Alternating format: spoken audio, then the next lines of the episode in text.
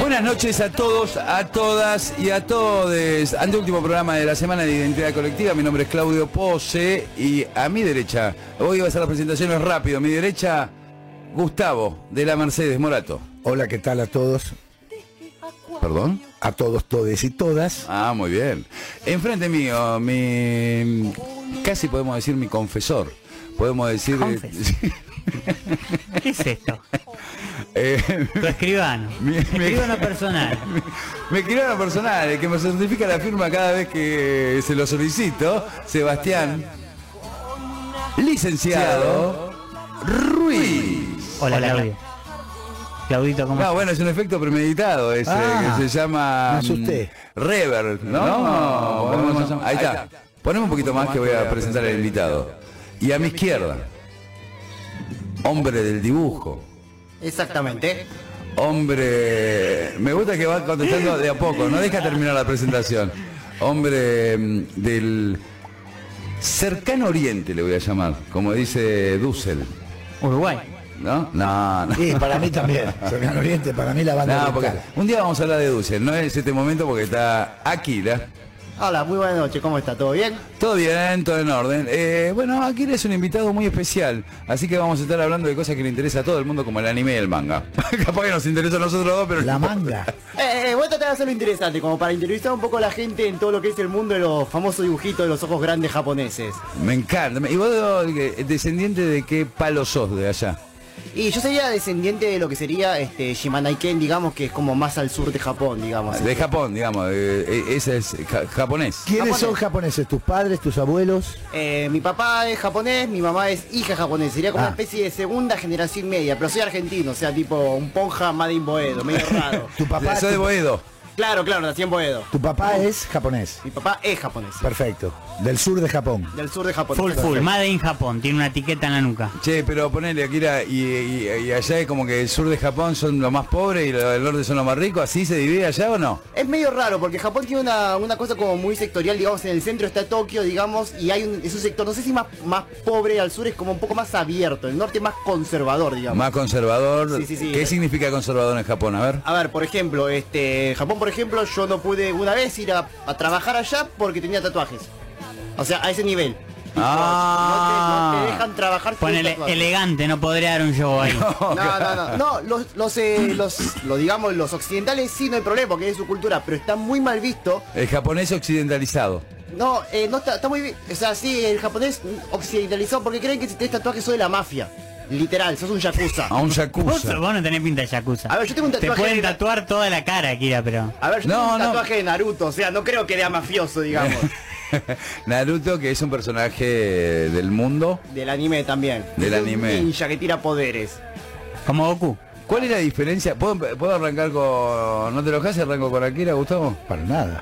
Porque ya me dijo, viste, estábamos en el baño, antes de entrar, me dijo, este Kira no me, no me van con los japoneses. no es verdad, lo que dije, tranquilo, Gustavo, tranquilo. Bueno, escúchame, ¿cuál es la diferencia entre anime y manga?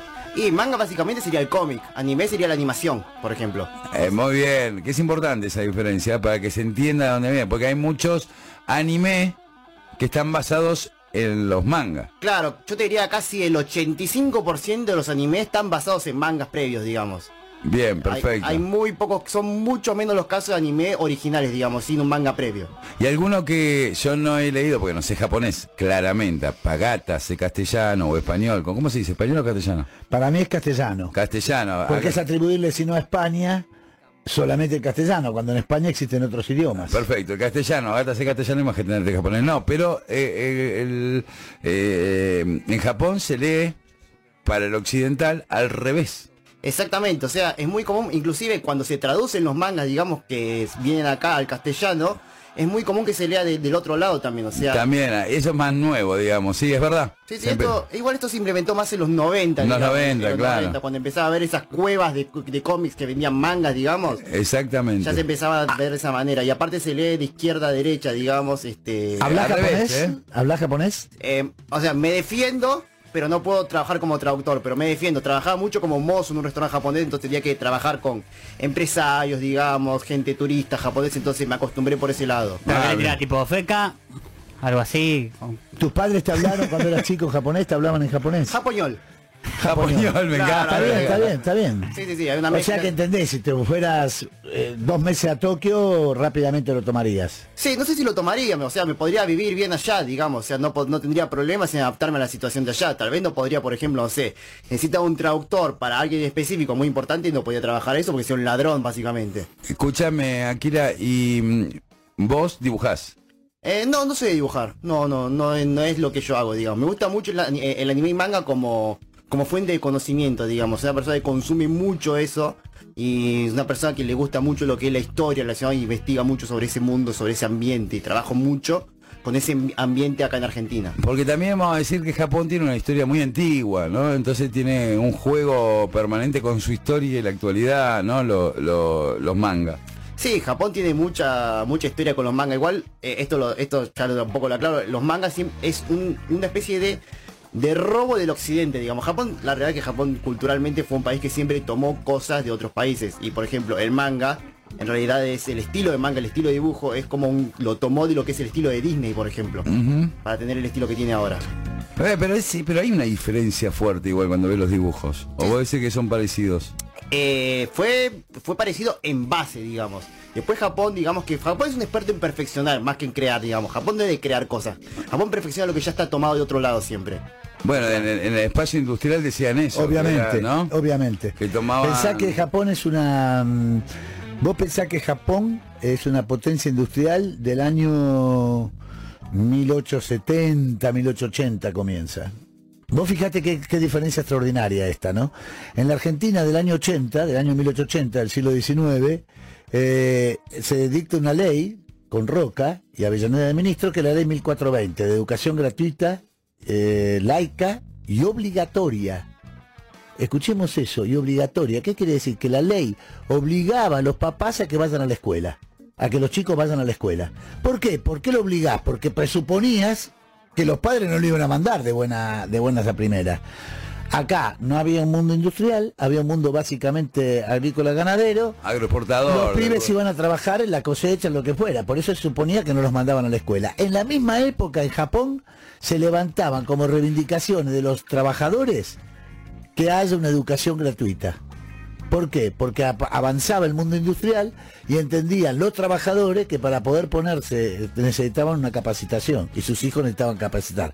Lo que acá fue una cosa que dejó la oligarquía como una especie de regalo, la educación, la educación gratuita y laica, en Japón se pedía como una reivindicación de las clases que ya empezaban a ser como una, como una pelea de los Exactamente. sectores. Claro, porque Japón venía de, prácticamente justo en esa época, Japón venía de las épocas más sangrientas que tuvo la historia, que fue la famosa Revolución Meiji, una guerra civil muy fuerte. Muy fuerte. Digamos, y después con todo ese proceso Japón quiso industrializarse más que nada también, pa- inclusive para globalizarse al mundo occidental, digamos. En esa época fue cuando Japón empezó a, a importar lo que son los ferrocarriles, Exactamente. lo que es la vestimenta más tradicional occidental, la galera, se empezó a traer esos elementos, se empezó a prohibir las espadas, por ejemplo. Entonces trajeron esa costumbre del occidente a Japón, digamos, y la inculcaron ahora. Japón después tuvo como, después Japón se convirtió en lo que es el imperio, que la- eh, yo lo admito como descendiente japonés, Japón hizo muchas cosas muy horribles. Pero después de, después de lo que fue la debacle post Segunda Guerra Mundial, Japón es como que empezó a crecer más eh, económicamente, eh, convirtiéndose en lo que es el tigre del oriente, digamos, en ese, en ese aspecto. Bueno, vamos a seguir hablando que te quedas, Akira, ¿no? Obviamente. Me gusta, me gusta esto, ¿eh? Sí, es muy Me- interesante. Me, me parece muy interesante porque aparte hay algunos países latinoamericanos que tienen una influencia japonesa muy fuerte como el Perú. Ya vamos a hablar este un ratito de este, pero ahora tenemos, quiero que vos lo presentes, Gustavo. Bueno, tenemos al aire el intendente de Marcos Paz. ¿Le podés dar un poco más Ricardo de... Curuchet. No, pero dale un poquito más de remombante. ¿Qué Ah, sí, es un amigo de la casa. Es un ¿Podés? amigo de la casa, es Ricardo Curuchet, intendente de Marcos Paz. Buenas, buenas, buenas noches, Ricardo, ¿cómo te va? ¿Qué tal, Gustavo? Muy buenas noches, ¿cómo están? Ricardo, bueno, estamos más que Gustavo acá. Eh, te presentó muy mal, Gustavo, pero bueno, vamos a hacer un esfuerzo ahora para reivindicarte, Ricardo. Ah, por favor. Porque fue como, como flojito, ¿no? El mejor intendente de la provincia de Buenos Aires, podríamos, ¿no? A ver, ¿o no, Sebastián? Así es, Claudio Pozo. Bueno, No, en realidad es un gran intendente, Ricardo Curuchet. Ricardo, quisiera que nos digas, primero que nada, este, sos intendente de Marcos Paz, eh, característica de la comunidad que vos dirigís, este, dónde está ubicado, qué cantidad de gente hay y demás. Mm, Marcos Paz, pueblo de 65.000 habitantes aproximadamente, tercer cordón del conurbano o primero del interior, de acuerdo de qué lado nos paramos, este, un 90% de la superficie rural, tiene una historia, digamos, de su creación, nace, digamos, con el tambo, el ferrocarril, y en el sentido, digamos, tiene una matriz productiva de pequeñas fracciones, digamos, de campo, no, no, no, no hay grandes este- extensiones, este, digamos, son familias, este, tiene, esa característica, ¿no? De esa clase media, este, un desarrollo industrial pequeño, porque digamos un poquito el valor, en la inmensa mayoría es valor agregado de esa misma producción que sale de- del campo, tiene un poquito esas características. Después vamos teniendo esos perfiles, como todo pueblo a lo largo y ancho de la provincia de Buenos Aires, que tiene sus identidades, sus, sus características. Nosotros, digamos, decimos ciudad con alma de pueblo, eh, una ciudad de Claro, porque ya es ciudad por la cantidad de habitantes, ¿no, Ricardo? Claro, claro, pero tenemos esa cuestión de que los edificios, digamos, no hay edificio de alto, acá el ascensor no se conoce, las calles son angostas, no hay grandes avenidas, el casco, este, digamos, céntrico con, con una arboleda, parece más pueblo del interior, tiene un poco ese ritmo, no tiene el- la desventaja, se vuelve un poco en ventaja porque no hay un acceso rápido de una autopista, pero eso te da también de que estás a 50 kilómetros de la capital, pero cuando llegás parece que estuvieras en una ciudad, a lo mejor un pueblo de, de los 80, los 100, 120 kilómetros.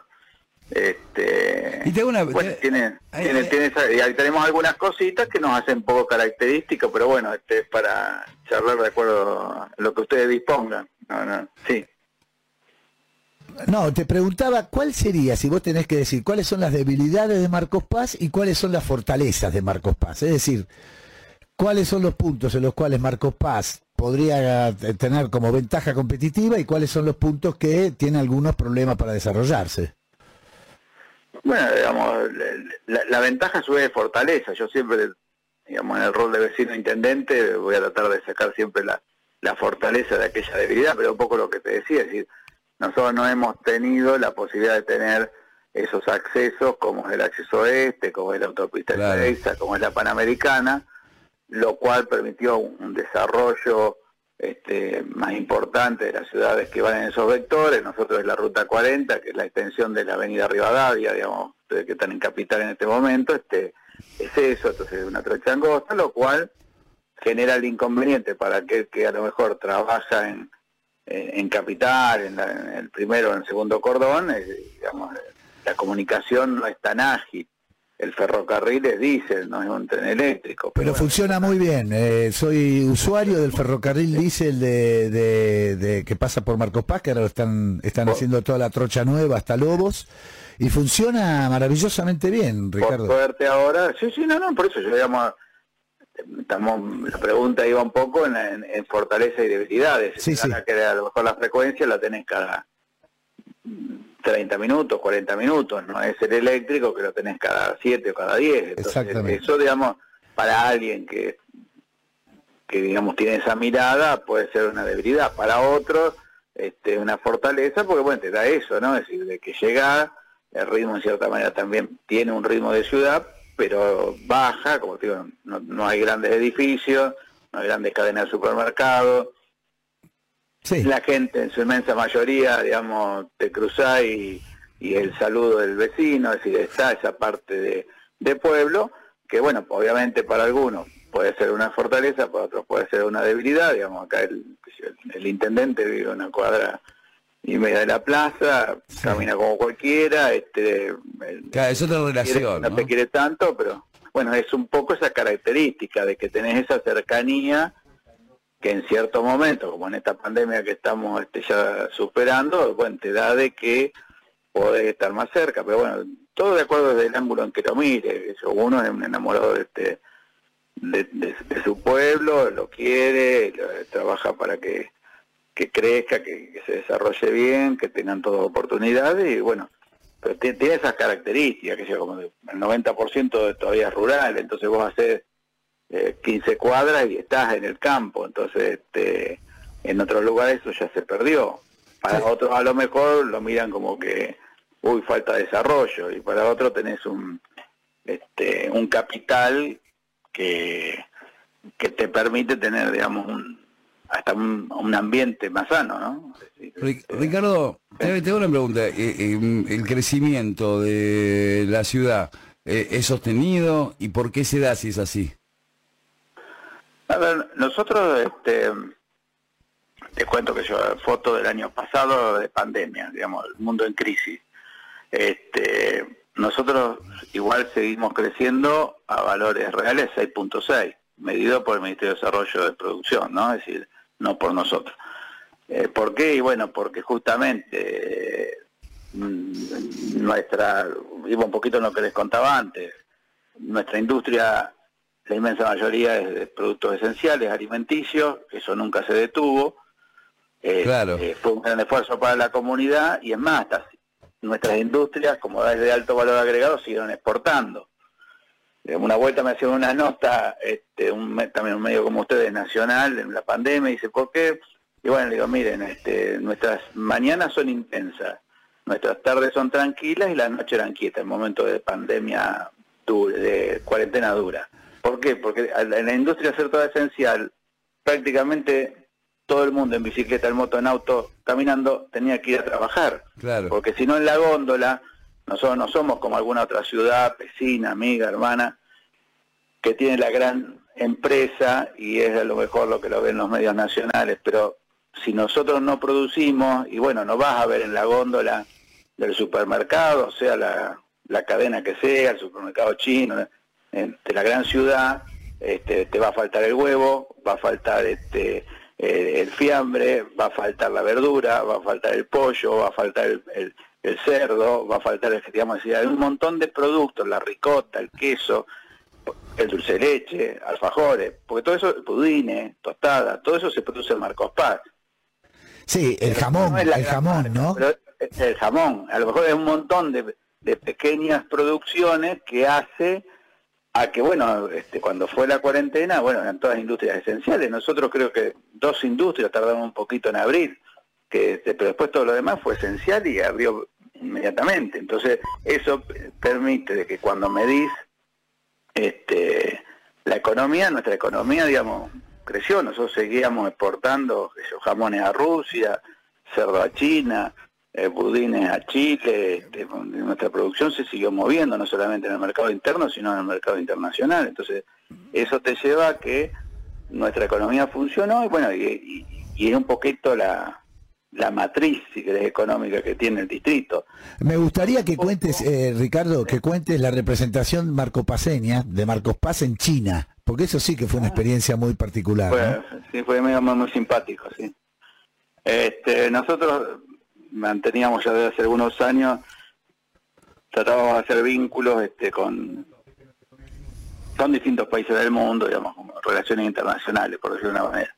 Este, tratando de generar puentes o, o- vínculos entre las empresas locales. Y bueno, y eso, entre tantos vectores, se fue construyendo, digamos, recibimos varias delegaciones de China, y amerito que antes de que ya había comenzado un poquito lo de la pandemia, este, bueno, la, embajada nos invitara a participar de la Feria Internacional de Shanghái, este, que es una de las más importantes de la alimentación, que después con la, pandemia en sí a nivel mundial y el, cierre a nivel, digamos, del tráfico, fue un desafío, pero no obstante eso, nosotros igual participamos.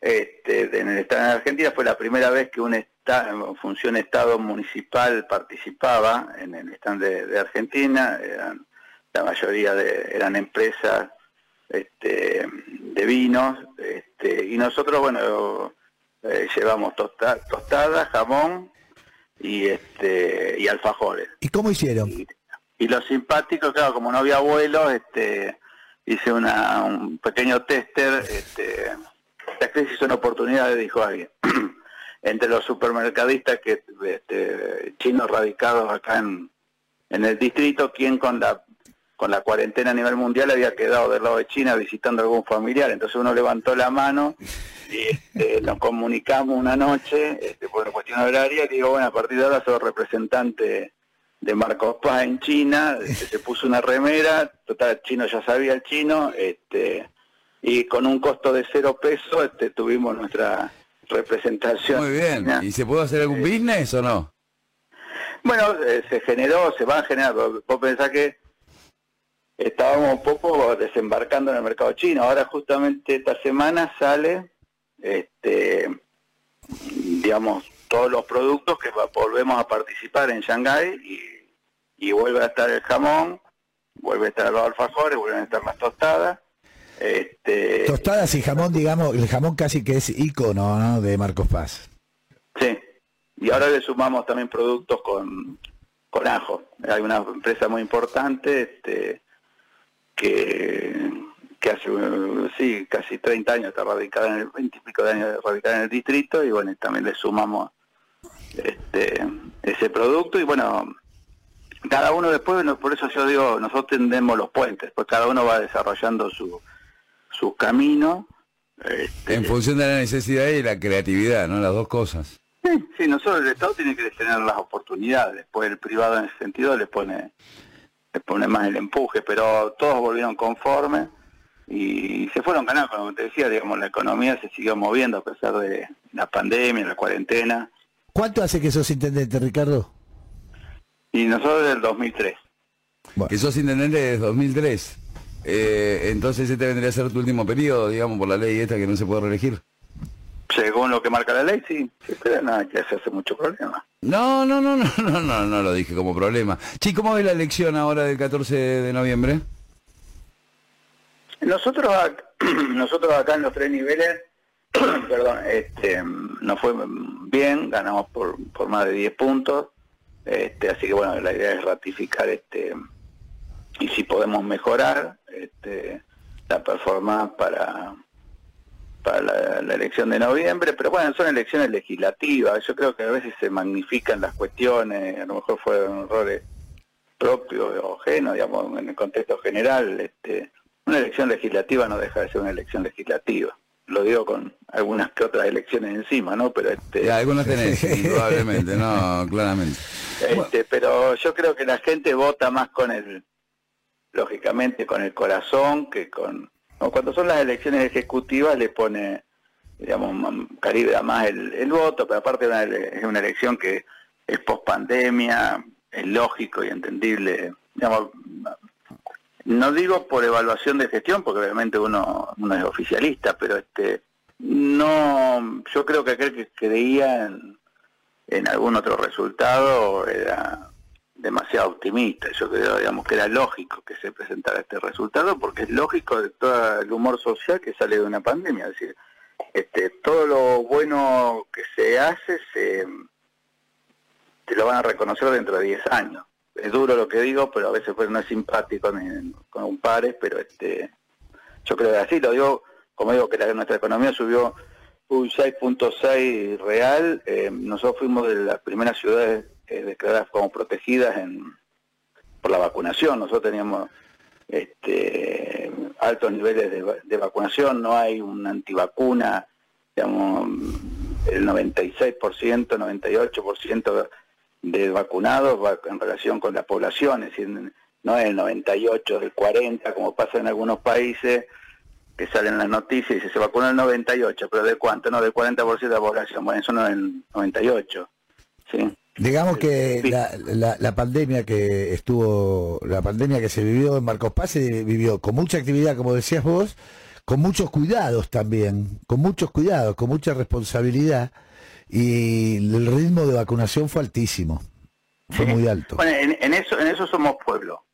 Por ejemplo, en el- en el- si bien había mucha actividad, mucho movimiento, este, también fue con mucha responsabilidad y en ese sentido los mismos comerciantes nos pedían y acá funcionaba como un pueblo, tocaba la sirena de los bomberos a las 6 de Sí, la tarde y todos los sí. negocios cerraban. Sí, sí. Acá no había que clausurar, es decir, había una responsabilidad comunitaria, por eso yo siempre y agradecí y felicitaba el comportamiento y la, no, y responsabilidad de la sociedad, es decir, de todo el mundo en algo que es de- fue desconocido para, para todos, países, provincias, municipios, y todos íbamos un poco ahí orejeando la tormenta, este, pero en eso, digamos, la misma sociedad aceptaba de que eh, por eso nosotros cuando decir a fase 1, fase 2, fase 3, eh, acá la gente en eso fue muy respetuosa, este, el hecho de,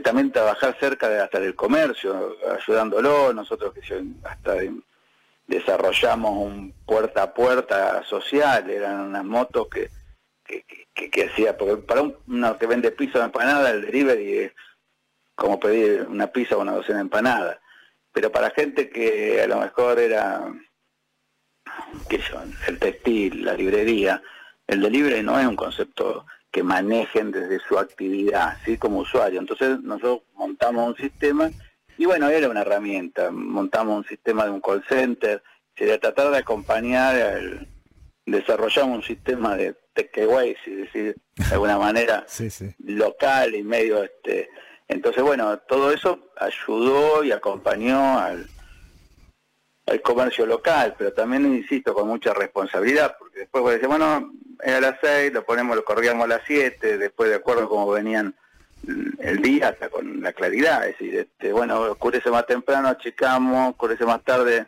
y entonces eso ayudó a que a que por suerte este, el parámetro ese que eran las camas de terapia intensiva, digamos, nunca tuvimos sofocones. Claro. Nosotros desde ese sentido lo pudimos sortear este, con, con, con, con dignidad, pero el partido todavía no está terminado. Así parece, como digo una cosa con respecto a la elección, también digo con respecto a la pandemia. Hay que ser este muy cautos, esperemos que, que todo ya se vaya encaminando, pero todavía no, No está terminado el partido. el, el árbitro no, te- no terminó el partido, exactamente. Ricardo, eh, agradecerte mucho la participación en Identidad Colectiva y bueno, y esperando la invitación, acá Sebastián Ruiz dice, ¿cuándo hay un asadito allá en Marcos Paz? ¿Cuándo se... Gustavo no Morato, no Gustavo? Morato es el responsable de invitar, te vamos a invitar, Ricardo. No, Voy no, a hacerlo yo. no. yo en casa. No, quiero que los invite el intendente, me está, nos está cortando el business eh, con acá con Seba. No, no, pero por eso ahí Gustavo organizamos y, Lo organizo yo, Ricardo. y aprovecho. ¿Pero el intendente hace asado o no? Sí, como que no. ¿Sabés hacer o sos El flojito? intendente es un vasco que sabe hacer asado, sí. Pero capaz que no sabe hacer asado. Puede, yo yo soy vegetariano. ¿Hay asado vegano en Marcos Paz o no? Sí, también hacemos. mira. Quemamos unos yuyos, algo de eso. No, algo un poquito más creativo. Uno, uno, uno, unos zapallos este, a la parrilla queda muy rico. Una zapallita a la parrilla. Igualmente ahora con, recuperando un poco la normalidad, este, la, la tradicional fiesta de jamón que se hacía, se hace en octubre, la hacemos ahora en noviembre, así que ya invitados y la fiesta ¿Qué, qué, qué fecha de noviembre? en noviembre. La de no- eh, noviembre es el, espérate que no tengo acá el almanaque, pero es el fin de semana, espérame, ya te digo, No, ahí me gusta tener- ponerlo al intendente en la cosa cotidiana, ¿viste? Hay que, hay que tirarle la cosa cotidiana, porque después camina por las calles y le dicen, che, no tenía la fecha ahí a mano, ¿eh? ¿Viste que...? ¿Viste que pero porque la tuvimos que correr, porque la fiesta de, de Es en octubre. jamón habitualmente en octubre, pero ahora la, la corrimos. y- la corrieron por el Día de la Madre, no me digas. No, no. La fiesta, la fiesta de jamón quedó para este el 3, eh, el 6 y el 7 de noviembre y la del inmigrante va a ser el 11 y 12 de diciembre. Que son fuertes, son fiestas fuertes las dos. Sí, Bueno. Lo vamos a hacer este como volviendo a la normalidad, ¿no? Vamos a ser también muy respetuosos por lo que pasó, la idea es volver a reencontrarnos todos un poco en... De a poco, tranquilos, Sí, sí. pero tomando alguna cosita. del caso, pero obviamente sí, tiene que haber jamón bajo todos los estilos, ¿no? Porque no solo que tenemos es la fiesta del jamón, pero está toda la cadena productiva, así, así que va a tener de bondiola, el cerdo a la parrilla. Sí, sí, le Voy dije. yendo a campo ahí. No, yo, no campo, te- no campo. se haga- yo los invito, Ricardo. No, Me escucha. comprometo a Vos, invitarlos. lo- vos, lo- vos los guías, vos los Yo los traigo, yo los llevo, yo los llevo. Pará, Ricardo, te voy a contar una cosa que entre nosotros dos no está escuchando casi nadie. Este, No hay problema. Menos Morato. Te voy a decir, Morato tiene un campo ahí, ¿viste? De mucha cantidad de hectáreas. Este, ¿Sabés que nunca nos invitó a los integrantes del programa? ¿Qué sé yo? A mí ni me había contado. Ni- no, porque lo esconde, ¿viste? Porque se hace Nacional Popular, en Morocho, qué sé yo, entonces esconde eh, sus propiedades. Vamos a hacer abiertamente. Entonces, por eso nosotros te mangueamos a ver si nos invita para ir allá y conocer, ¿viste? Podemos hacer, podemos hacer una parrilla en la Cancillería. Eh, Nosotros mostramos todo lo de relaciones internacionales, Bien, bueno, ahí estamos. Eso, eso sí. Se El va. con M les decimos. No. Allá no está más. No está más. eh. Bueno, no, no, no, no, no, no, no nos metamos en la nacional que es más complicada, que fue muy linda la entrevista con Ricardo. Ricardo, te agradecemos mucho, en serio, la Ustedes, por favor, la charla. mañana siesta, ¿eh? Obligada porque te hicimos quedar hasta tarde. Así que, Acá, acá, acá es habitué, digamos, en esto quédate tranquilo que es un placer charlar por lo menos estos temas. Si te cuento de otro- de hace un rato, viste, acá es 24 por 24. El tambo arranca temprano, dijo el paisano, y y, y No. para adelante. Te mandamos un fuerte abrazo, Ricardo, y gracias, ¿eh? Muchas gracias, Ricardo. abrazo grande ustedes. luego. Muchas gracias. Ricardo Curuchet, el intendente de la ciudad de Marcos Paz, ha pasado por identidad colectiva. Información, política, deportes, música, cultura. Identidad colectiva. Con Claudio Pose y equipo. Por Radio Continental. AM590.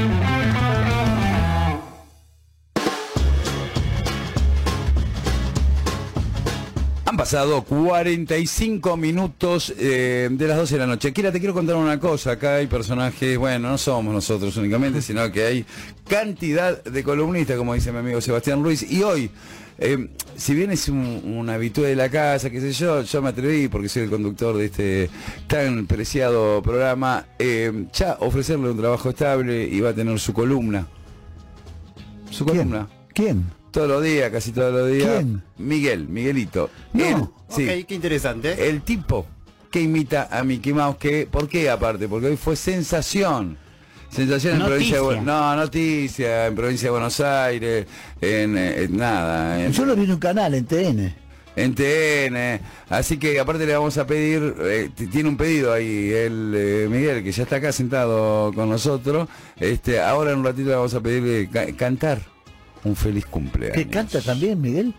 Y Por sí, plata. y por- Por plata En este caso- cosa, me parece, Miguel. Eh, nada, no seas así. No, no empieces a bardear a, a Miguel, ¿eh? No, pero labura por guita, digo, no. No, pero ya No como- lo, lo, lo- lo tratás como un mercanchifle. Ya está haciendo caras, Miguel, lo estoy viendo. Che, eh, me gustó la entrevista. Vamos a empezar a hacer entrevistas con intendentes, pero no lo de los intendentes que conocen todo. La- Ah, claro, este es un... No, acá ya agarroneamos un asado, alguna cosa zapallo a la parrilla. Ya entramos bien con Ricardo Corucci. sí, sí, ¿Eh, ¿O sí. no? Tengo los 135 ¿Los qué? en un Excel. Los 135 A los intendentes. 135. Claro. Entonces ahí, 135 te tenés garantizada cada, casi, casi la cena de, de medio año. Claro. ¿Entendés? Claro. Viste, va, va juntando, aparte en algunos lejanos te queda un par de días, así funciona. ¿O no? Ni comer lo No. que quedó el asado el día anterior. Acá me mandaron una foto, Ah, me acaba de llegar decir. también. ¿eh? De Me Miguelito. Miguelito con, con Miguel, Miguel, el imitador de Mickey Mouse con este Sebastián Ruiz, ¿no? Sí, estoy un poco enano en esta foto. Aparentemente sos vos el increíble Hulk. el tipo que imita al increíble Hulk. Che, eh, mm, Akira, Sí. Viste que. Nada, ponele. Mi papá es uruguayo y yo no ando, eh, eh, Uruguay todo el tiempo, ¿viste? Sí, no también, tengo. tampoco. No tengo esa. esa no seas anti-uruguayo, ¿eh? No, Ahí sí me caliento. No, no, tiene una anti-uruguayada. no, no nada. tiré, dije nada más que tampoco es como para andar... no. Claro, como diciendo, ah, tu mamá, como, ah, nosotros Claro, también, sí, digamos. claro. No, bueno, dos pelotudos. Bueno, listo. Eh, no, ¿qué, qué te pintó a vos? ¿Te, eh, te fijaste el árbol genealógico? ¿Hiciste todo eso? Eh, no sé A si- ver, ¿de dónde venimos? ¿De qué parte? y Toda esa historia. A ver, el árbol genealógico sí me fijé porque necesitaba eso para sacar el pasaporte japonés. Este, Bien, pero intereses. pero cosa que yo vengo de una familia como media tradicionalista japonesa, ¿no? Mi papá es como un sushiman, este, de un restaurante japonés como bastante importante, Ah, entonces- perdóname, perdóname, ¿es verdad que tienen como 20 años de entrenamiento o 10 años de entrenamiento para hacer sushi man? No 20 años, pero mínimo tenés que estar 3 años sin tocar un pescado para que recién ahí te dejen tocar un pescado. O sea, el entrenamiento básicamente Es mirar. es mirar, aprender, pero el examen básicamente es agarrar un nabo y cortarlo como si fuese papel sin romperlo ninguna vez 3 metros. O sea, tenés que hacer 3, metros de, de nabo, en, así como papel transparente, para probar tu manejo con el cuchillo. Fabuloso eso. Si no, no te dejan. Y acá tenés curso de sushi de, un fin de No, semana. no, bueno, pero. Bueno, Sí, va, va. Eh. Donde, donde Tu papá, yo tu- para ser perdóname, analista tu político. papá es sushi man. Sí, sí, sí. sí. en un restaurante importante de, de Buenos Aires. Sí, eh, sí, sí, fue, fue, a ver, esto... Sin decir el nombre del restaurante, ¿eh? No, no digo el nombre del restaurante, pero mi papá fue la persona que le hizo la última cena a Spinetta antes de morir, por ejemplo. Ah, mira vos. Sí, sí. Este, porque era muy amigo, digamos, y el último deseo de Luis fue, fue comer algo de él. Mira, ¿y qué le hizo? Eh, sashimi, digamos. Fue básicamente. Cosa que mi papá es muy japonés, digamos. O sea, o sea, mi papá no, cuando venía a comer eh, Luis no tenía ni idea de que, de quién era. Tampoco le importaba, o sea, lo trataba igual como si fuera el ferretero. Sí, claro, claro, claro, claro, está bien. Perfecto, como debe ser, de hecho. ¿Vos cocinás? Eh, yo sí cocino, pero no profesionalmente. O sea, Pero cocinás, ¿sabés cocinar? ¿Sabés hacer sushi también? sí, sí, sí. Escuchá, Pero ¿viste? vos debes ser verdad, cuando fui a tu casa comimos una, una pizza, una... Uh, bueno, la, la, bueno, la sí, Uji, sí, ¿entendés? sí, La, sí, sí, el sí, la pizza, no la droga. La Juji. ¿Qué es La esa? Juji, la Juji, la Juji. Que no viene ni cortada. Bueno, pero ¿qué tiene que ver? También puede cocinar otras cosas. ¿Por qué tiene que comer sushi Cualquier todos los días? A mí nunca me cocinaste nada, Kira. Ah, que no. Bueno, venía a casa entonces. Siempre decís lo mismo. Escuchá, Igual me dio un poco de miedo, que era, ¿eh? Ah, que no. Así como que- ya saca, viste, las espadas de los... ¿Cómo se llamaba el elite? Samurái. esa? La katana. Los samuráis, los samuráis, los samuráis que era una elite medio oligarcona, ¿no? Vamos a decirlo, están muy sobrevaluados acá en Occidente. Era la elite del emperador, ¿no? Claro, cosa que los samuráis después fueron los que se estaban muriendo de hambre porque se prohibieron básicamente los samuráis. Cuando... Claro, mira, justo acá me dicen, hola chicos, buenas noches, me encanta el programa.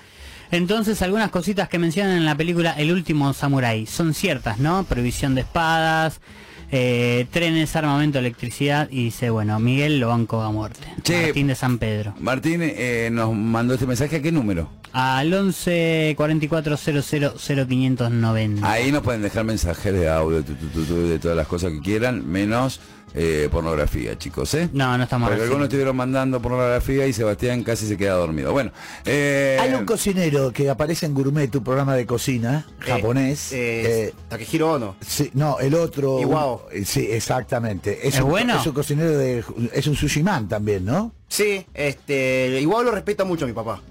Es un, a mi papá lo respeta muchísimo, digamos. Pero el tema es que mi papá es un sushi man muy tradicionalista. O sea, mi papá es el, mi papá es el sushi como si lo hubiese, mi papá se tiró en Japón, básicamente, para hacer sushi man. Entonces, ¿qué pasa? Eh, es muy respetado acá por eso, porque no, no hace el rol Philadelphia, nada por el estilo, Claro, digamos. claro. Esas Claro, cosas no vas a pedir occidentales. paltita con ketchup y No, eh, mi, salsa criolla adentro. no, mi papá era prácticamente capaz de echarte, o sea, no sé si, no sé si alguien de acá vio Seinfeld alguna vez la Sí, Seinfeld. claro, claro. ¿Vieron el personaje el nazi de la sopa? Sí, sí, sí, Mi papá sí. era eso, pero versión japonesa, literal. Eh, no, mi papá era es, le pedía pedir eso y le insistías con eso, era, era capaz de echarte al restaurante, no había ningún problema. Menos mal que se retiró antes de la época de Twitter porque se había comido algún alguna cancelación Sí, seguro. Peor que Aníbal Fernández. Bueno, escúchame, escúchame una cosita, Akira, eh, pero eh, tu viejo sushi vegetariano. Eh, sí, a ver, te hacía, digamos, con hongo shiitake, no era lo que le gustaba, digamos, hacer, pero algún, algún que no, excepción te hacía, digamos. Bien, bien, estábamos dentro del esquema, no nos cagaba tiro, nada, no venía con... No, no, y más, hay sushi sin, sin, sin cosas, sin pescado. Hay algo que se llama inari sushi, por ejemplo, que en realidad sushi no tiene nada que ver que- con el tema del pescado, es el tema de la utilización de la, de, Del arroz, del, estilo del de arroz, arroz, de la- claro. del arroz yari, digamos. Hay uno que te puede gustar mu- mucho que se llama inari sushi, por ejemplo, que es eh, tofu frito, Sí. abierto, o sea, se, le- se lo abre, digamos, porque se infla, se lo mete, se mete el arroz de sushi adentro, se le pone un poco de salsa de sésamo, eh, perdón, de semilla de sésamo y queda con un gusto de, de sushi medio dulzón. Ah, mira, nunca lo comí. No, porque no es muy común que lo hagan, digamos, por... Sí, no sé. te voy a echar la receta, ¿eh? Dale. Lo voy a hacer, me gusta. Sí. Pero sin, sin el envoltorio de las algas, digamos. No es necesario. Eso, No es necesario. Ni, ni el pescado ni el envoltorio de algas es necesario para que sea sushi, digamos. Es básicamente el- la utilización de ese estilo de arroz, digamos, para la receta. Para el sushi. Claro. Claro, porque nosotros estamos este, muy invadidos, colonizados gastronómicamente, entonces pensamos que el sushi tiene que ser así con las algas y con, ¿no? Claro. Pues no, es- la base del sushi es el arroz para sushi y, y el proceso que lleva, ¿no? Claro, exactamente. Esa cosa de, de abriga- a- uy, avigranado. A- avinagrar. Avinagrado, me- no, se me confundió la sílaba. Avinagrado durante un tiempo y demás, ¿no? Que hay que ponerlo... Como pasado es ese arroz, ¿no? Eh, ese día. Sí, tiene un proceso muy especial, digamos, o sea, tiene, a ver, hay un proceso que cu- cuesta, para decirlo de manera rápida, eh, misma cantidad de arroz, misma cantidad de agua, y al mismo tiempo se lo lava un montón para sacarle Claro, todo el almidón. No, ti- no tiene que tener almidón, hay que lavarlo mucho. Hay que lavarlo muchas veces, entonces eh, cuando deja de salir ese líquido blanco, entonces ahí se prepara el sushi, digamos, y queda como un poquito más pasado que el arroz que está acostumbrado a comer tal vez el argentino, digamos. Es más, este, yo hasta hace poco... Es más sano, ¿no? No sé si es más... Sí, yo Sí, te porque diría- sacás el almidón, que es lo que hace Hasta mal. hace poco decías. No, que yo hasta hace poco yo no sabía que en Argentina colaban el arroz, por ejemplo. Yo... Me- Pero co- Akira Yuso el que no se pasa ni se pega. No, es que yo me enteré, tipo, yo estaba, me la paso cocinando arroz. yo estaba tan acostumbrado a ese- al Yo no lo de- colo, ¿eh? No. Ah, Yo bueno. Yo no, nunca eh, lo cuelo el arroz tampoco. ¿eh? Ah, bueno, ahora son todos crack. No, se no crack. ustedes. Se consume el agua, si le pones el doble de agua, la cantidad de arroz y te queda sin necesidad Se de me quema toda la No, olla. Morato. No, Una pero, pero, pero Sebastián... A ver, ¿cómo hago, Akira, el arroz para no tener que colarlo? Y que me quede piolín. Bueno, este, cantidad... ¿Puso el que no se pasa ni se pega? No, no, no, no, no, no, no, no, no, no, no, no, no, no, no. Espera, le voy a decir a mi hermano Cristian que anote esto, porque A ver, se va a sí, que acordar. es el hombre del arroz. A ver, yo te, yo te digo el método que lo hago yo. Primero el tipo de arroz que te debe comprar. Normalmente yo te recomendaría que compres con marcas de origen japonés. Digamos, hay bastantes, eh, eh, eh, como es, eh, gente que cultiva arroz estilo japonés acá en Argentina. A este, ¿y el a este le dan comisión. No, no es corto. No, a es- este le dan comisión. ¿eh? No por- no porque no tiene ninguna marca, digamos. Ah. Porque yo compro La esa que Asociación viene... Japonesa de Cultivadores de Arroz le da guita a este muchacho. No, no, no, o sea, no tiene nada que ver los yakuza que me están esperando ahí afuera, digamos. este, y, y, a ver, la misma cantidad de arroz que de agua, también calcula, digamos, este, la cantidad, ponerle Tipo que... una taza de arroz y una taza de agua. Sí, una taza de arroz, una taza de agua aguantará para cuatro porciones de arroz, ponele. Pero para mí, dos. Comen, comen dos, pican cuatro. Sí, te, te vi comer, así que sí. Este, de- Oh, Fue fuerte. y después en lo que es el cocinado, normalmente yo recomendaría, digamos, alguna cacerola que tenga tipo como doble fondo, digamos, con, con fondo grueso. Para... Compré una 1700 pesos en un supermercado. No, no sirve. No, tirala. No, Pero es tirala, enorme, tirala. para No, calentar pero agua para tiene que ser grueso el fondo, dice. Lo podés hacer en cualquier olla en realidad, pero esa es la que yo recomendaría, digamos. Pero perdóname, yo Pero pará, normalmente lo quiero hago con- terminar, quiero que termine Kira de decir la receta, paren un poco. Lo interrumpen a cada rato, va a sacar el, ¿cómo se llama? El sable lo va a sacar a, a sablazo. ¿Garnero ¿no? está de acuerdo con lo que dice Akira? ¿Sobre cocinar arroz? Sí, Garnero es chef, ¿eh? una por una. A mí me parece que son dos por Ah, una. no, pero, pero, pero, eh, Ah. claro, están hablando, están a, a ver.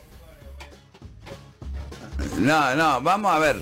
Terminar la receta. Una medida de arroz, una medida de agua. estar 20 minutos para dar una receta de arroz. La otra Claro, Padín la en un minuto dijo. Claro, entonces, "Vamos a hacer claro, yo tengo- risotto".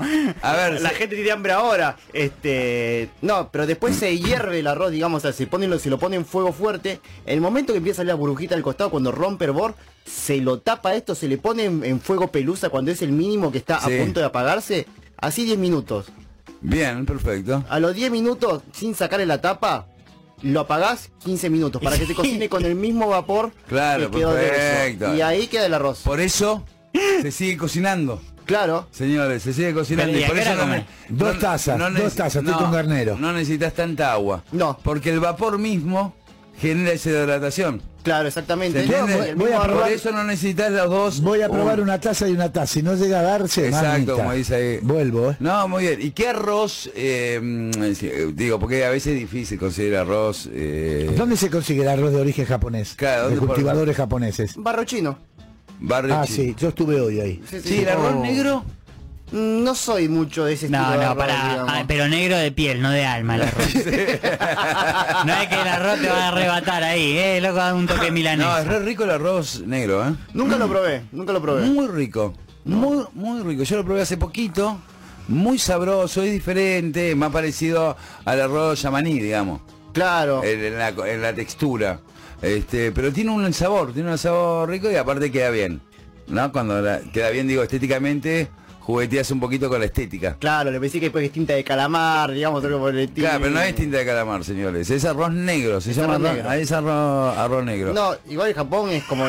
Japón lo que tiene es que... eh, Me cago de hambre hasta que está ese arroz, dice Cristian. No, bueno, pero lleva un proceso de arroz. no, aparte cosas Pero de lo y listo de última. Ah, no, no, no, no, Nah, a mí me parece más simple que andar midiendo. que diente de madera, no, ¿eh? no, no, no, tipo, en Japón... ¿Para qué tengo un colador? No, A ver, Ustedes están dejando sin laburo fideos. a toda la gente que Para los hace fideos, para otra comida, no que tiene nada que fabrica ver. coladores. No, a ver, mi viejo me llega a meterle un colador de arroz, me deja un cuchillito al lado para que me lo meta en el estómago, o sea...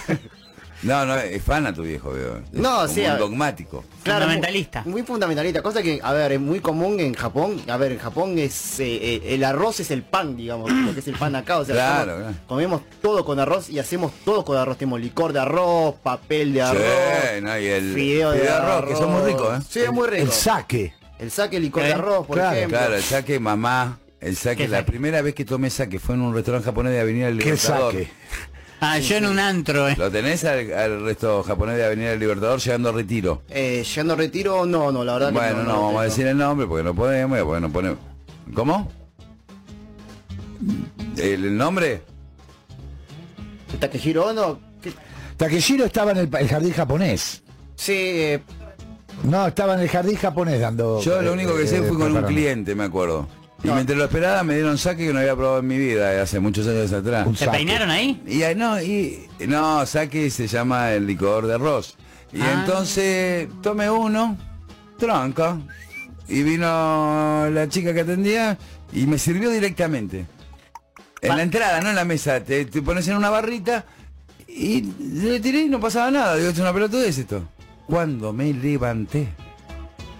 No, no, no, no, no, no, no, una cosa, un pedal. para, para, tengo, No, infernal. tengo una duda, ¿lo tomaste frío o caliente? Frío. Claro. A temperatura ambiente. No, claro, porque también se toma caliente el saque. También se toma caliente. Y ahí sí agarrate, tipo, te, te, de la cabeza hecho una frutilla gigante, tipo, sos un fósforo directamente. Che, estamos con Akira, a la una de la mañana, te lo cuento, un hombre de la cultura japonesa, vamos a llamarlo así, ampliamente. Igual vos qu- querías hablar de algo particular, te hicimos lo de cualquier cosa, ¿no? No, la Tenemos verdad. que ir a un tema, Claudio. Pero pará, déjame- Porque lo dice la grilla. Y ya está, si lo dice Pero la grilla, hablando no, con no, Akira. no, no, no. Ah, pero hay un quilombo personal de ustedes con Akira, le odian los japoneses, tienen No, algún para quilombo. nada. Porque, No, la no te no deja- a mí, Yo no te te- romper la pelota. Hola chicos, ¿cómo están? Porque estoy viendo yo lo estoy pasando bien con Akira, ustedes veo que no. No, sí, la, Morato, cagalo los zapatazos, los ¿Cómo andás, zapatazos. Morato? ¿Todo bien? Contame un poquito cómo estuvo el fin de... Pará, muy lindo. A mí lo que me parece que si la grilla dice que quiere un corte, quiere un corte. Listo, ¿Te eso gusta es las todo. artes marciales y eso o no? ¿O es mito japonés? Eh, es un poco un mito, pero sí hacía kendo, que es la espada. La espada. Oh. O sea, vos podrías matarme con una espada. Sí, a ver, para Igual, si- yo también, boludo. A ver, sí. Pero si yo tengo otra espada. No, a ver, si, me están afanando es un poco al pedo, porque tipo me dicen dame todo, digo, ah, bancamos acá que agarro un palo, a ver qué ahora vas a ver, digamos. Claro. Pero es por un tema disciplinario más que nada. ¿En qué sentido disciplinario? Y las artes marciales te disciplina más que nada, lo que es eh, la estructura, digamos, el entrenamiento, son cosas que mi padre me mandó para, para que me discipline de chico, digamos. O sea, no para que me caguen a palos, no, pero por una cuestión de mantener un régimen. ¿Y lo logró? Eh, no, la verdad que no. No, bueno, listo, bueno, bueno, bueno. El padre no está escuchando el programa, eh, y- y- igualmente. Che, ¿y cuando llegaste acá qué te decían al chinito? Y sí, chino, este, ojo de vagina, ojo de alcancía. Ojo de vagina, que de po- Ceja de plomo, desayunador de perros, patriarca del arroz. No. Sí, no, no, de. Patriarca del arroz está buenísimo. Patriarca del arroz. Patriarca gusta. de arroz paga ese. Ese también. garpa. Sí, sí, garpa, garpa, garpa. En cuál creo que la más rara era ojo de regalo, tipo, porque decían que lo abra, que lo abra, ¿no? Muy bueno eso.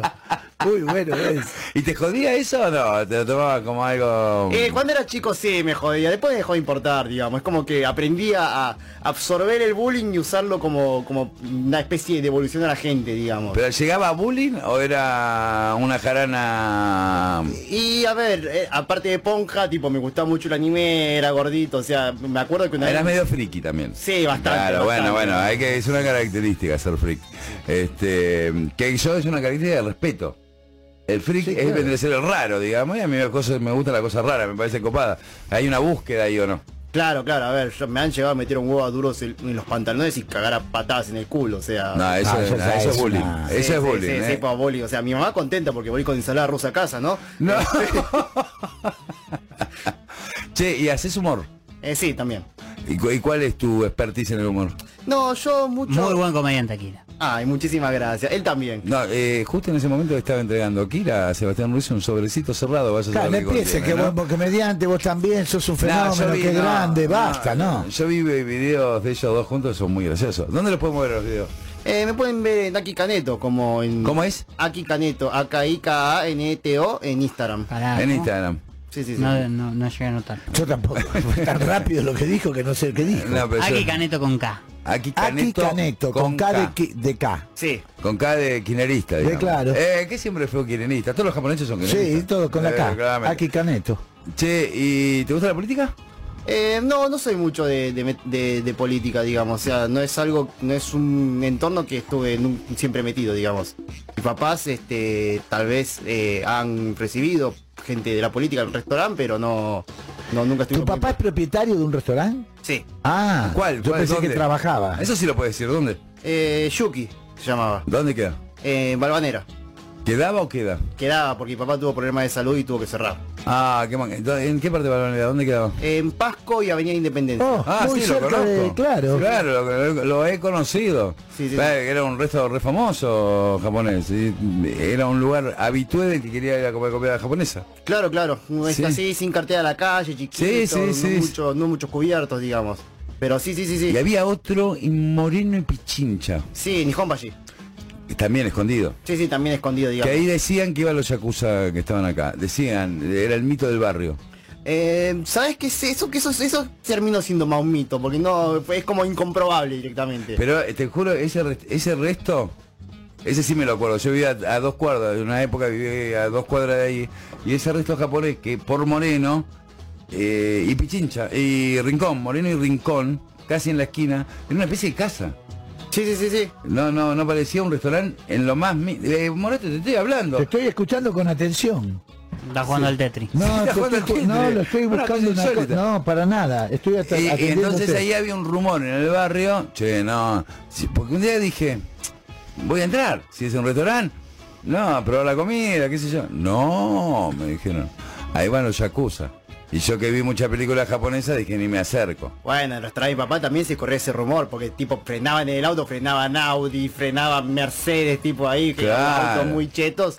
Se corría el rumor del barrio como, che, ¿qué es este lugar? digamos, porque aparte el restaurante de mi papá parecía un búnker, digamos. Claro. Ahora, lo que pasa es que la Yakuza en Japón existe, dice que tiene algunos rasgos distintivos, como por ejemplo el uso de los Mercedes. Comentan que hasta ha hecho manifestaciones la Yakuza. Es decir, que es una institución, algo que está instituido. Sí, es más, los yakuza dentro, a ver, si bien están mal vistos por ser la mafia, también es sabido que los yakuza fueron, digamos, un poco la mano negra para que Japón prospere económicamente Claro. post Segunda Guerra Mundial, digamos. Claro. Fueron los que básicamente hicieron lo que legalmente lo- el gobierno no podía hacer. No digamos. podía por las restricciones impuestas por Estados Unidos y, y demás, ¿no? Claro, y, y también ulti- últimamente como que la Yakuza quiere limpiar un poco la imagen, digamos, a ver. Yakuza, en realidad el término Yakuza viene de del término 9, eh, creo que era 973, digamos, que eran los que eran considerados los más bajos en Japón, digamos. Los más bajos, ¿en qué sentido? ¿Los más pobres? Mm, eh, no, más pobre no, la clase más baja, digamos, los que los que vivían con los cerdos, los que hacían los trabajos más sucios, digamos. por ahí, bien, perfecto. y Yakuza ese era el, era el número de un juego de dados que era la como era como que digas el 4 de basto en el truco, digamos, como lo, la- menos, lo menos. lo menos de lo menos, digamos. Entonces ellos empezaron a crear los negocios sucios en lo que es la casa de apuestas y esto fue creciendo como organización, digamos. Este, las tatuajes más que nada como un punto de reivindicación, inclusive el sistema de tatuaje que tienen los Yakuza es muchísimo más doloroso que el tatuaje común. ¿Por qué? ¿Cómo es? Y es un método en base de, de unas agujas, digamos, que van pinchando, es como más a mano, digamos, una cuestión más artesanal, pero la idea es que duela, digamos, como para Para, para, Formar para el lazo. quede- formar el lazo, digamos. Pero ja- eh, los Yakuza, por ejemplo, este, fueron cuando este, sucedieron lo- los, eh, los últimos desastres japoneses. Japón es una, es una zona donde sufre mucho desastres relacionados a terremotos, tsunamis. Este, los primeros que fueron a ayudar eh, antes que el gobierno japonés fueron los Yakuza. Tipo, y la gente se dio cuenta porque los tipos estaban cubiertos de, de arriba abajo, pero cuando se, se desemangaban se veían todos los tatuajes.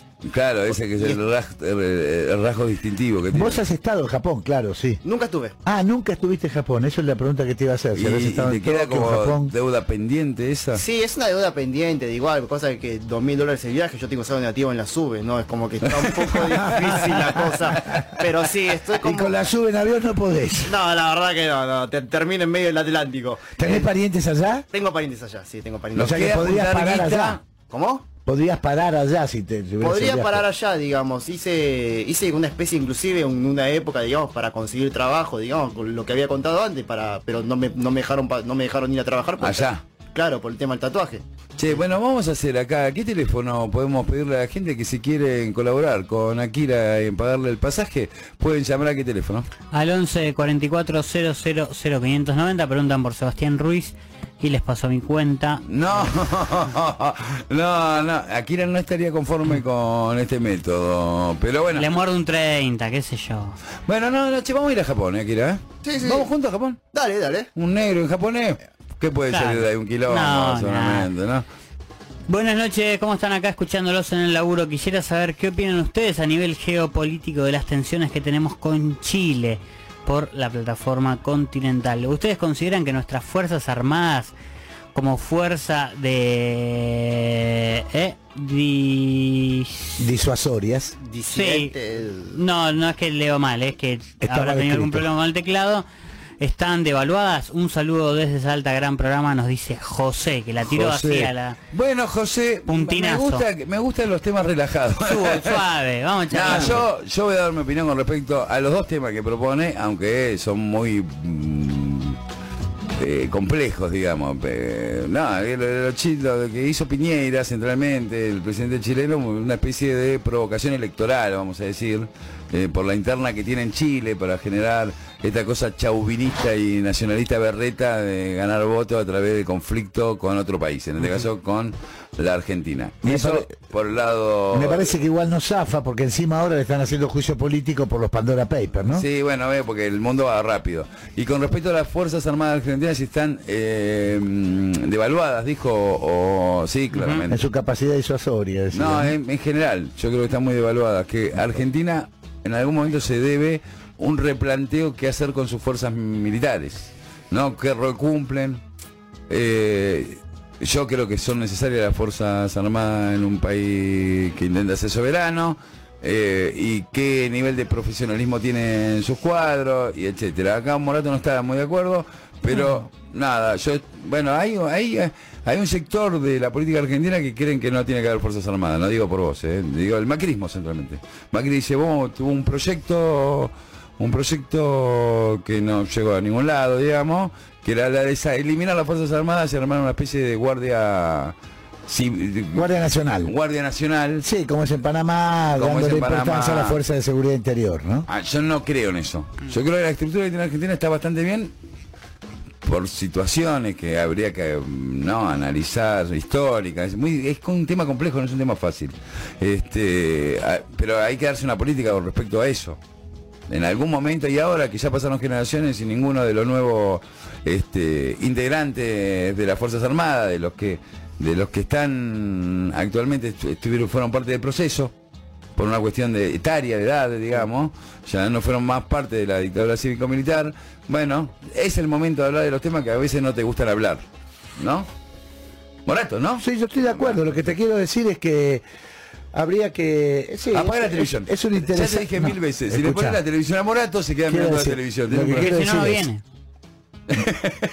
Escúchame, Claro, ¿me preguntas, preguntás para después no, no escucharme? Dale, no te escucho. Quiero decir, este, me parece que es un debate a darse el tema de las Fuerzas Armadas. Me parece que también tenés razón vos, que te estaba escuchando atentamente, que no hay oficiales de ningún rango prácticamente, ya de ningún rango, ni generales, ni No, ya no hay más. que hayan participado del proceso, con lo cual eso libera la posibilidad de hacer una discusión me- más, menos apasionada.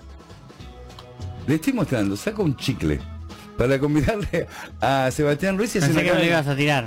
eso- ¿Quiere, ¿Quiere chicle? Sí, aún. Ahí está. Eh, eh, todo esto se produce inclusive en intercambio de golosinas eh, con la gente. ¿Por qué? Porque te puedes comunicar a qué número con nosotros. Al 11 44 000 590, como lo hace aquí alguien y nos dice, ¿qué le pasó a estos muchachos? Seba, estoy con vos, aguante la rocín con puchero. Abrazo grande, mis gentes, saludo desde Corrientes. Y también nos escribe Daniel Prasel y nos dice, buen tema el de las fuerzas, mañana profundizamos. Ah, me gusta porque Daniel Pérez es nuestro especialista en derechos humanos. Y está bueno. Nada, en algún momento hay que hay que dejar de debatir con Nick y, a- Opa. y debatir estos temas, Eh, me parece muy bien. ¿no? Y también hablando... No fue un palo Aníbal igual, ¿eh? No. Digo que me parece que la, la política se merece en algún momento determinado ser un poco menos berreta, en general. ¿No? Y nos incluimos nosotros, para que, También. no quede ninguna también. duda. Y lo incluimos también a los descendientes de japoneses. Bueno, No. América Latina tiene alguna cuestión con Japón también, ¿eh? Mirá el caso de la influencia mm, de Japón en Perú. Sí, eh, cosa que Japón en lo que tuvo Perú más que nada es que Perú fue el primer país latinoamérico en establecer relaciones diplomáticas con Japón, esto a eso de cien- hace 120 años más o menos lo que es en la época de 1900. Entonces, ¿qué pasa? Japón, con todo este tema que habíamos hablado de lo que era la industrialización y la globalización, quiso mandar eh, japoneses, digamos, a, los hijos de agricultores a aprender en- de otros países, digamos, del occidente. Lo mandaron a Europa, lo mandaron a Estados Unidos y en Latinoamérica, como tenía el Pacífico para cruzar, lo mandaron a Perú. A ver, la idea es que vayan a Perú, se culturicen un poco, estudien y con los conocimientos que aprendieron allá, vuelvan a Japón. Lo que pasa es que muchísimos se terminaron quedando ahí en Japón y creo que ya más o menos terminaron después de 20, 40 años, terminaron siendo casi 30.000, 40.000 japoneses, digamos, de todos los que... Mucha cantidad. de- Debe ser la comunidad más fuerte en Latinoamérica, ¿no? Sí. En Perú. La que- No, la- no, ¿Cuál no, es? no, eh, Brasil. Brasil. Brasil, Sao claro. Brasil la- también, claro. Sao Paulo es la colonia japonesa más grande este, fuera de Japón, digamos, a nivel mundial. Ah, mira Claro, vos, no sabía. claro. Sao Paulo. Eso, Sí, sí, no sí, sabía lo de San. Pablo. Lo que sí, por ejemplo, el sushi peruano es muy rico, ¿eh? Sí, cosa que el sushi peruano es más que nada una mezcla, digamos, de las técnicas peruanas y las técnicas japonesas. Lo que han hecho los, los peruanos es esa comida fusión que llaman, que es ha ganado galardones en todo el mundo. Han exportado esa, co- esa comida mundialmente los peruanos. Es increíble, ¿no? Sí, es que la, co- la comida peruana es de las más, a, a mi parecer, es de la mejor del mundo. Sí, Sí, está yo considerada así. Está Yo considerada estoy de así. acuerdo, yo estoy de acuerdo porque... Y lo eh, llaman así, cocina fusión, ¿no? Bueno, por el sushi peruano, por ejemplo, a mí me, eh, me- es muy rico. No sé cuál es la diferencia. Eh, no sé si también la diferencia, pero es eh, la incorporación de diferentes estilos de ingredientes. Por ejemplo, el ceviche, por ejemplo, tiene mucho que ver a Ginomoto, por ejemplo, que Claro. se usa mucho en la comida. La incorporación de, de- de las Es técnicas. un sazonador. Es, es un, sí, es un resaltador, digamos, Claro, de bueno, porque sabores. sazona los sabores, el Ajinomoto. Yo lo uso bastante. Que aparte es suplantor de la sal, que hace no hace tan mal, el, ¿no? Eh, no, no- yo te, no recomendaría ponerle mucho, digamos, porque sí, no, no, no haría muy bien si se pone mucho, pero apenas un toquecito. Un toquecito. No es necesario ponerle tanto demasiado, sí, es más sano que la sal en ese aspecto. Claro, porque eh, resalta mucho el sabor. Claro. Rápidamente, ¿o no, Divito?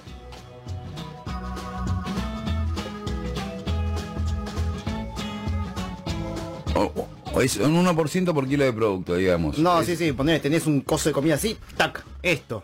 Nada más. Un toquecito. Y, pero funciona, ¿eh? Te Nunca lo- no, yo cocino, pero nunca lo usé. ¿Cómo se llama? Ajinomoto. Ah, También se Ajinomoto. cocina, se consigue en el barrio chino. También no, se en cualquier lado, ¿eh? El Ajinomoto ya está más popularizado, lo conseguís en cualquier parte. en- Bueno,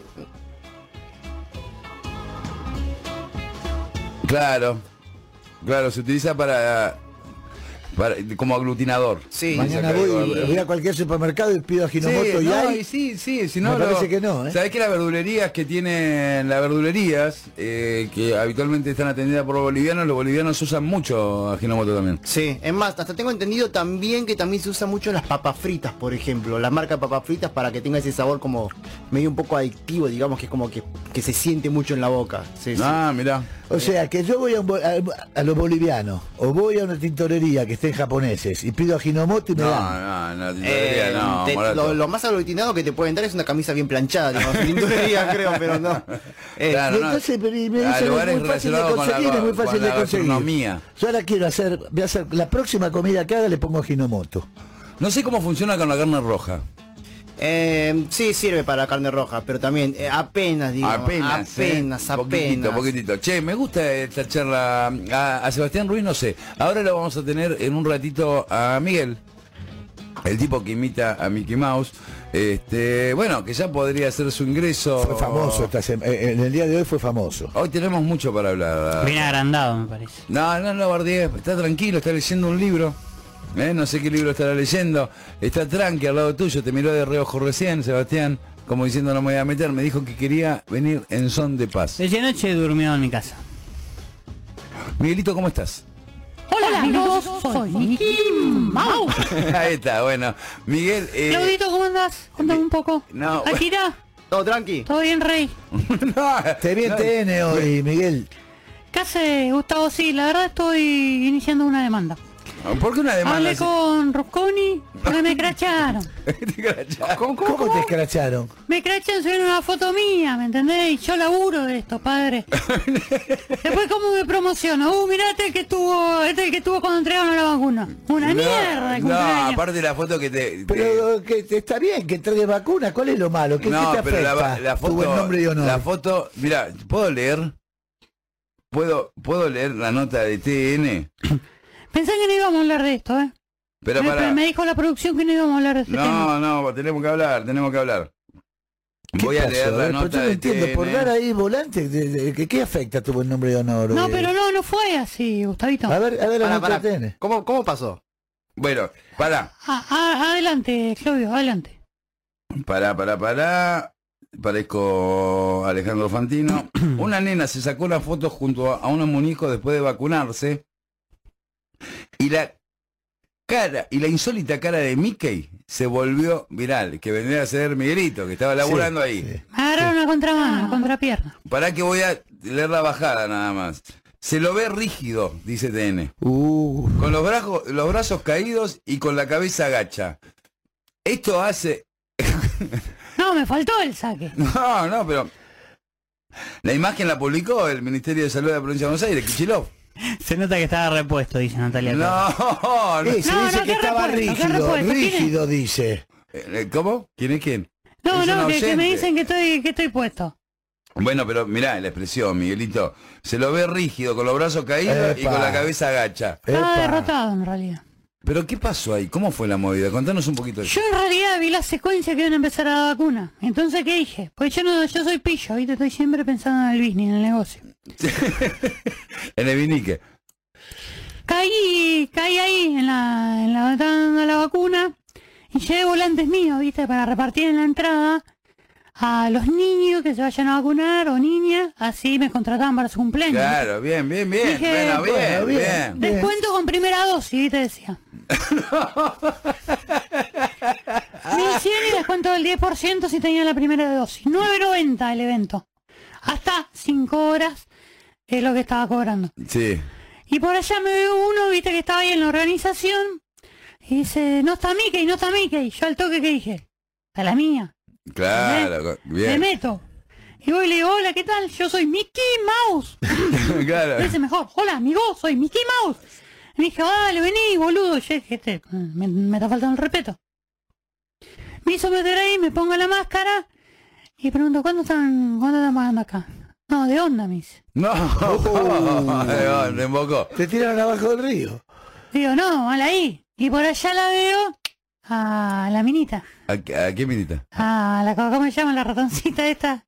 La, Ah, Mini. a Mini, la veo a Mini. Ah, Pum, la pipeo y digo, opa. Ah, para. Entonces O sea, dije, No bueno, te interesaba tanto la guita. No ya. tendré guita, pero una minusa, comemos algo que invité ella, porque tenía una, una lija, tenía...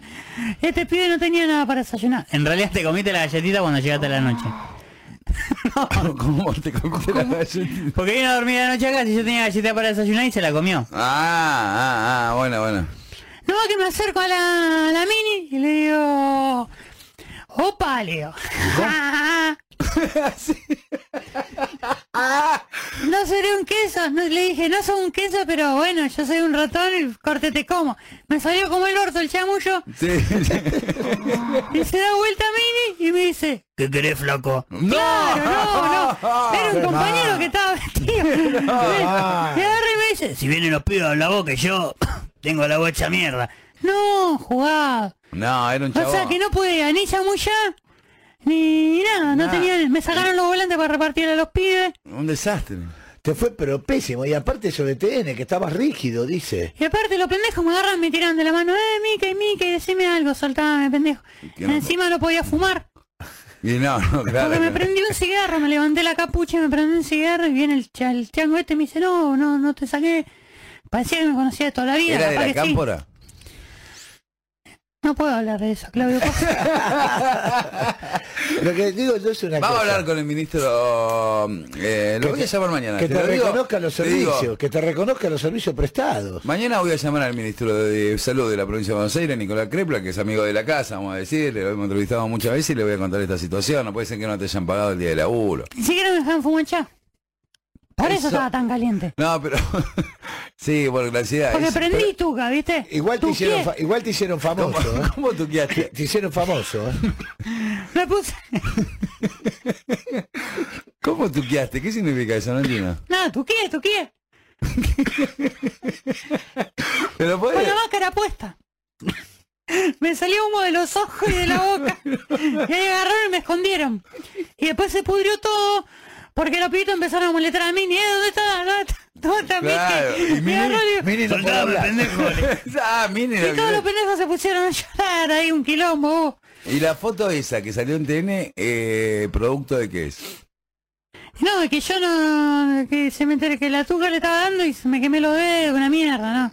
Por eso saliste así. eh, enojado. Pero qué raro Enojado. eso, ¿no? Porque la- dice directamente, rígido, con los brazos caídos, caídos. Actitud Bueno, fea. Ya lo voy a ir a buscar el camarógrafo. Ya lo marqué. ya la marcaste. Bueno, che, una de 23, vamos a un temita chiquitito y después ya te pidieron un saludo especial que vamos a tener un, un ratito. Ah, pero eso transfieren. Lo pago yo, lo pago yo, lo pago yo, tranquilo. Acá dicen el moño torcido, el moño torcido y un ojo más chico que el otro. Sí, sí, sí, fue un desastre. Agrega ¿no? Natalia Torres. Sí, Bueno, no. pero ¿qué estoy? ¿Para el descanso yo? No, ¿Por qué no salen a laburar ustedes disfrazados? ¿Eh? Algo Claudio Pose, ¿por qué no hace Spider-Man? A hace la doble mortal, como le hacía el patón, al que se rompió la garganta y le tuvieron que hacer tracotomía. no, pero yo no me dedico a ¿Vos, eso. Morato? ¿Por qué no hace de Thor? ¿De qué? De torpe podría ser yo. agarrá la masa, agarrá la masa y te pone ahí, hace pica pica baja de Gordon. No, no, la masa no la agarro ni de de casualidad. torpe Salgo puede con- ser, Morato, me Torpe sí, de Thor no.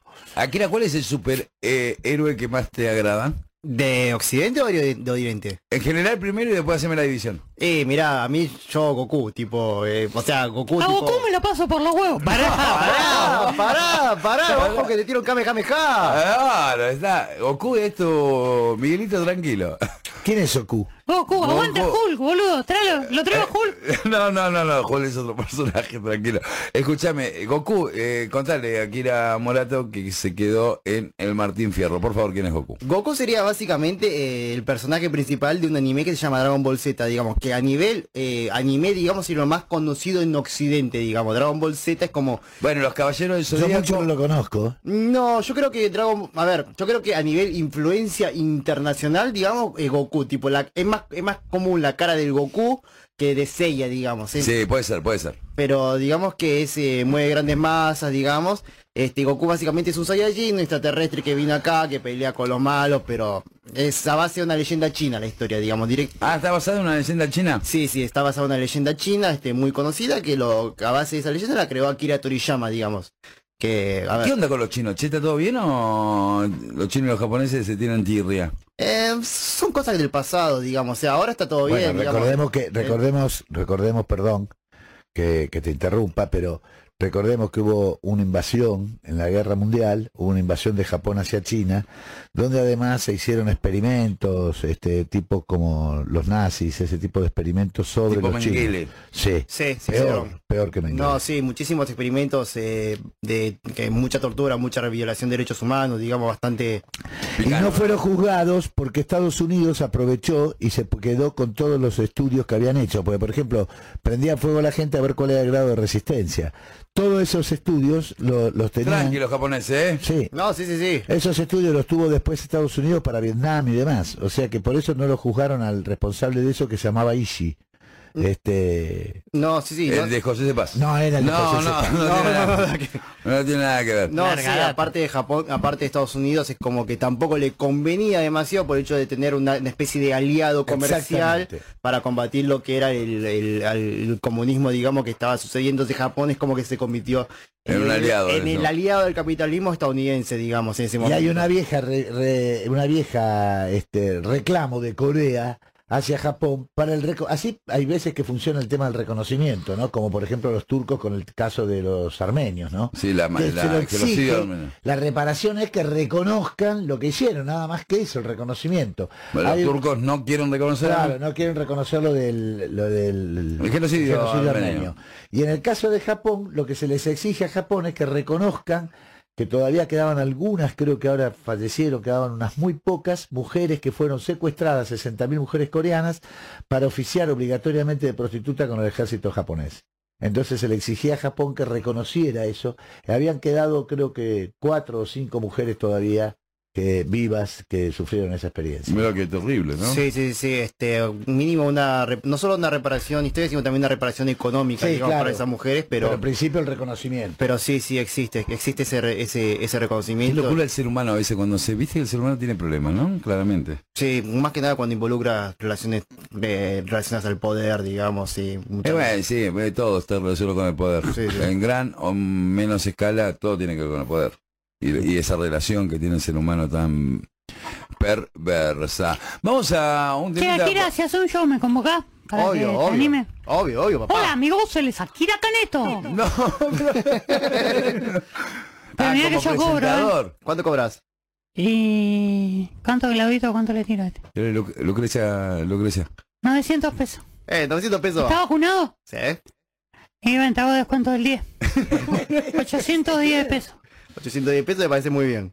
Te llevo y te traigo en bici. Mejor, pero así no me agarro el bondi. No, te- no le voy a prestar mi bici. Por el sí, Ya me quiere ¿Qué- cortar qué los te negocios. hace? No me ¿Qué deja te laburar. hace, Sebastián, le podés prestar la bici. No me deja laburar este pibe. Sí, no, no. pero le estoy... eh, digo, ¿Está parando en tu 800 casa? pesos. ¿Está parando, ¿Está parando en la casa de Sebastián, Le- Miguelito? Sí, eh, llegué justo antes de que tire los dos colchones.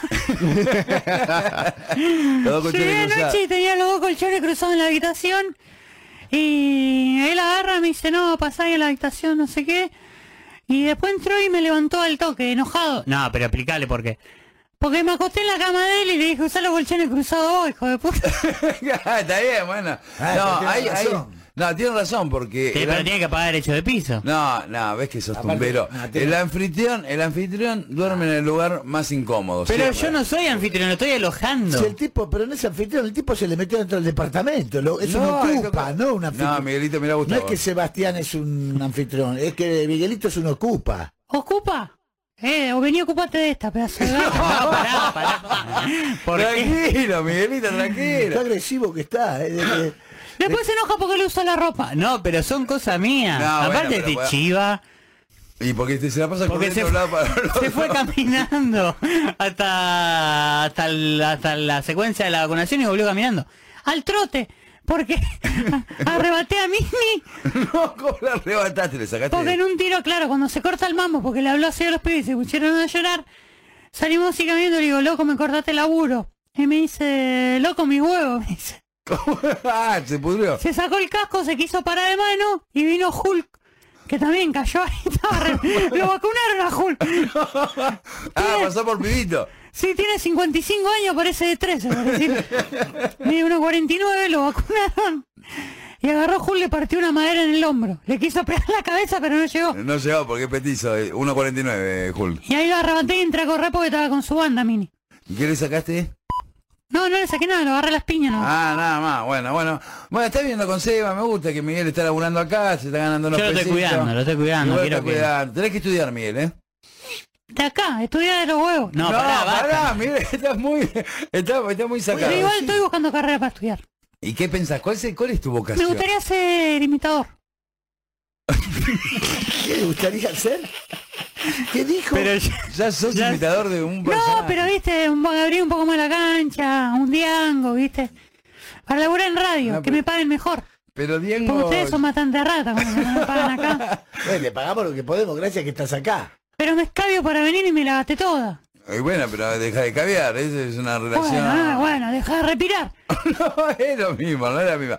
Che, eh, 1 y 31, vamos a una... Miguelito, después tenés que hacer el saludo, ¿eh? Eh, sí, dale, después hablamos, dale, saludo. No, Salado sale el saludo. pero está muy, está, está violento, picante, Miguelito, está ¿no? picante, Está- está está picante. Che, Akira, ¿te quedás un ratito más? Dale, me quedo un ratito más. Viste, me gusta. Che, Akira quiero que venga todos los días, porque me gustan todos los temas que trata, viste, me copa el mundo nipón. ¿Puedo venir todos los días? ¿Eh? ¿Eh? ¿Sí? ¿Por qué no? Eh, Miguelito, ¿te copa la, la onda japonesa o no? Eh, después, después lo hablamos, lo hablamos en el corte. ¿Qué tiene, que a mí me mueve la guita, Claudio Pose. ¿Y qué tiene que ver eso? Un porra tan huevo, ¿de dónde venimos? Yo de Balvanera. Balvanera, ¿sabes la fafi que hay ahí? No. Balvanera. vamos corte, vamos corte y volvemos ya. Eh, vamos a escuchar Los Chicos por Andrés segundos. Calamau.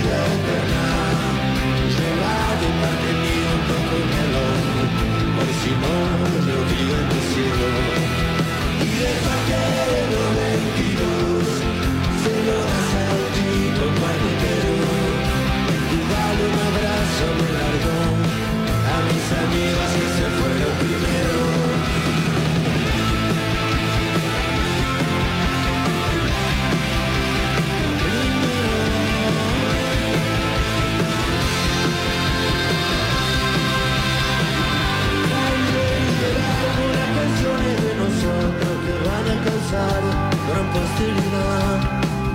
Supongo que habrá una ciudad entera, no sirve de consuelo si me esperas allá. Muchos amigos se fueron antes que yo y me